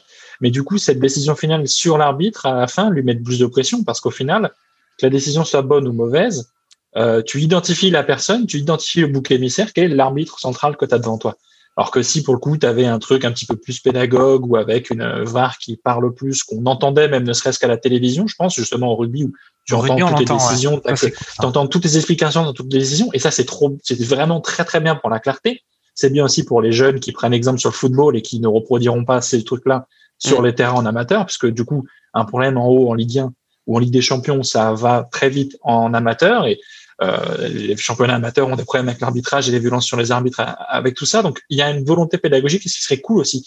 Et que tout re- repose sur l'arbitre central alors qu'il est censé avoir une aide, bah c'est au final, enfin, qui prenne la décision, s'il la prend mal, on va dire mais t'es aveugle, tu te trompes, alors que la VAR disait ça. Enfin, c'est euh, il y a cet équilibre là entre vidéo, automatisme et prise de décision de l'arbitre central qui est à revoir, je trouve, dans ce cas. Ouais, je- ils ont en fait ils ont pris euh, alors que ça aurait pu être une des qualités de la VAR, ils ont choisi de prendre le défaut, c'est-à-dire que t'as un truc qui est censé être automatique et tu l'utilises pas en mode automatique quoi. C'est Bah, Qu'est-ce- qu'on peut lui souhaiter. Qu'est-ce qu'on peut lui souhaiter à la VAR Plus d'intempéries. Euh, d'être moins égoïste. Pardon. Très bon. Très très bon. de, de- de- de pouvoir voyager et découvrir le monde un petit peu. Ouais. Casse, qu'est-ce qu'on Oui, peut lui souhaiter mais- à la VAR? Hum, une harmonisation des avec les règles Euh, parce que là on a créé un outil qui euh, qui s'adaptait aux règles et je pense qu'il aurait été bien de de prévoir av- au moment de la création euh, de la VAR les modifications des règles pour pouvoir euh, avoir un outil qui soit en en symbiose totale avec les règles. Parfait. Bon, mais écoutez, merci, euh, merci à vous tous pour euh, pour cette émission. Merci pour euh, pour vos commentaires. Euh, je donc, crois que Denis avait un, un passage, ah, vas-y. Der- Ah, message. Ah oui, excusez-moi, pardon. J'ai deux messages à passer. Évidemment, euh, je, pardon, vais, pardon. je vais piquer la, je vais piquer la phrase Un de Martin de la parce semaine. pas là. Pour une fois que c'est, pour une fois que c'est moi qui suis là pour, pour MP2J, je vais quand même balancer sa phrase de fin habituelle. Évidemment, chers amis, spectatrices, spectateurs, auditrices, auditeurs, j'espère que vous avez pris autant de plaisir à nous regarder, nous écouter que nous avons eu de plaisir à faire cette émission. Et je l'ai petite sans bafouiller, c'est fou ça. Je peux même caser un podcast game bien comme il faut pour qu'il ait ça. mais- Et évidemment, non, euh, jour assez assez fou. Alors, euh, c'est une récompense qui vient d'un blog euh, d'un blog qui s'appelle Another Whiskey for Mr. Bukowski, qui a procédé à toute une série d'awards. C'est un blog qui parle de musique, de séries, de cinéma, de trucs sur YouTube, de podcasts. Enfin, il, il regroupe à peu près tous les sujets qui qui, qui animent et qui nous créent du, du plaisir dans, dans le divertissement et, et dans la réflexion. Et euh, on a eu, euh, on était en, aux, aux prises avec des podcasts comme comme, comme euh, évidemment un bon moment de Kian Kojandi, le podcast de Pop Pop Pop euh, sur France Inter avec euh, avec euh, Antoine Decaune et euh, bah, Deux heures de perdu. P2J, euh, deux heures de j'ai oublié deux heures de perdu effectivement j'ai oublié Mhm. celui-ci et P2J a été du coup euh, sacré euh, meilleur podcast par ce par ce blog et euh, bah on est forcément Et- très content ça fait cinq ans que ça c'est génial. Par les internautes. C'est- C'est c'est trop bien. Alors, par les internautes, je veux pas dire, mais les 40 clics que je fournissais chaque jour dans le truc a aidé un peu, avec, évidemment. avec par mes l'internaute. 18, avec mes 18 VPN et, euh, Avec mes 18 VPN et 18 clics sur trois ordinateurs différents. Évidemment qu'on a gagné, on pouvait pas rivaliser avec ça. ah, bah attends, Mais, avec, le euh, streaming, avec le streaming illégal euh, pour la Ligue 1, on est, on est rodé quand même. Bah, attends, euh, c'est quand même, c'est quand même fou. Donc non, non, ça fait, c'est- c'est- ça fait plaisir d'avoir une, une récompense. C'est Et euh, mérité, euh, mérité. Et pardon, Denis. Bravo PDJ. Je- Bravo. Non, je sais que tu voulais que tu voulais Ah parler ouais, et, et pardon, je, je me l'étais noté en plus. Donc, euh, donc bravo, bravo à toute l'équipe de P2J. Ouais, non, mais un grand merci aux auditeurs, à tout le monde, et puis euh, bah, on espère que ça continuera comme ça. Quoi. C'est, c'est une très belle aventure. Je suis depuis pas longtemps, mais c'est, génial. Donc euh, j'espère que ça va continuer. Et évidemment, bah, un grand merci à tous ceux qui ont créé ce podcast au début, qui sont toujours présents euh, derrière, et puis bah, à tous les auditeurs. Et puis bah, j'espère que ces cinq années en appelleront tellement d'autres après que. On. Donc tu, donc tu nous rappelles euh, la news. Donc c'est euh, P2, P2J qui a été nommé meilleur podcast de, de l'année. Euh, podcast par Another Whiskey for Mr. Bukowski, très bon blog, qui tient également deux podcasts, à savoir Des chips et des lèvres, et euh, un pitch dans ta poche, avec des bonnes programmations musicales, avec euh, beaucoup de beaucoup de bons contenus. Il cherche d'ailleurs des, contributeurs, euh, des contributeurs, rédacteurs. si vous avez du temps et que vous avez envie de parler du- d'un sujet qui vous fait plaisir, n'hésitez pas. Ils sont ouverts à toute proposition. Ok, super. Donc merci beaucoup Denis et bravo, euh, Bah, merci bravo, euh, Ouais. bravo à l'équipe de P2J, bravo à, à Martin qui, euh, euh, qui est voilà la, la sentinelle depuis le depuis le début du, du projet. Il n'a pas pu être parmi nous ce, ce soir, mais il nous a envoyé quelques messages. Hein. Il, il a essayé Ouais. jusqu'au bout. Il a dit je vais essayer de passer une tête.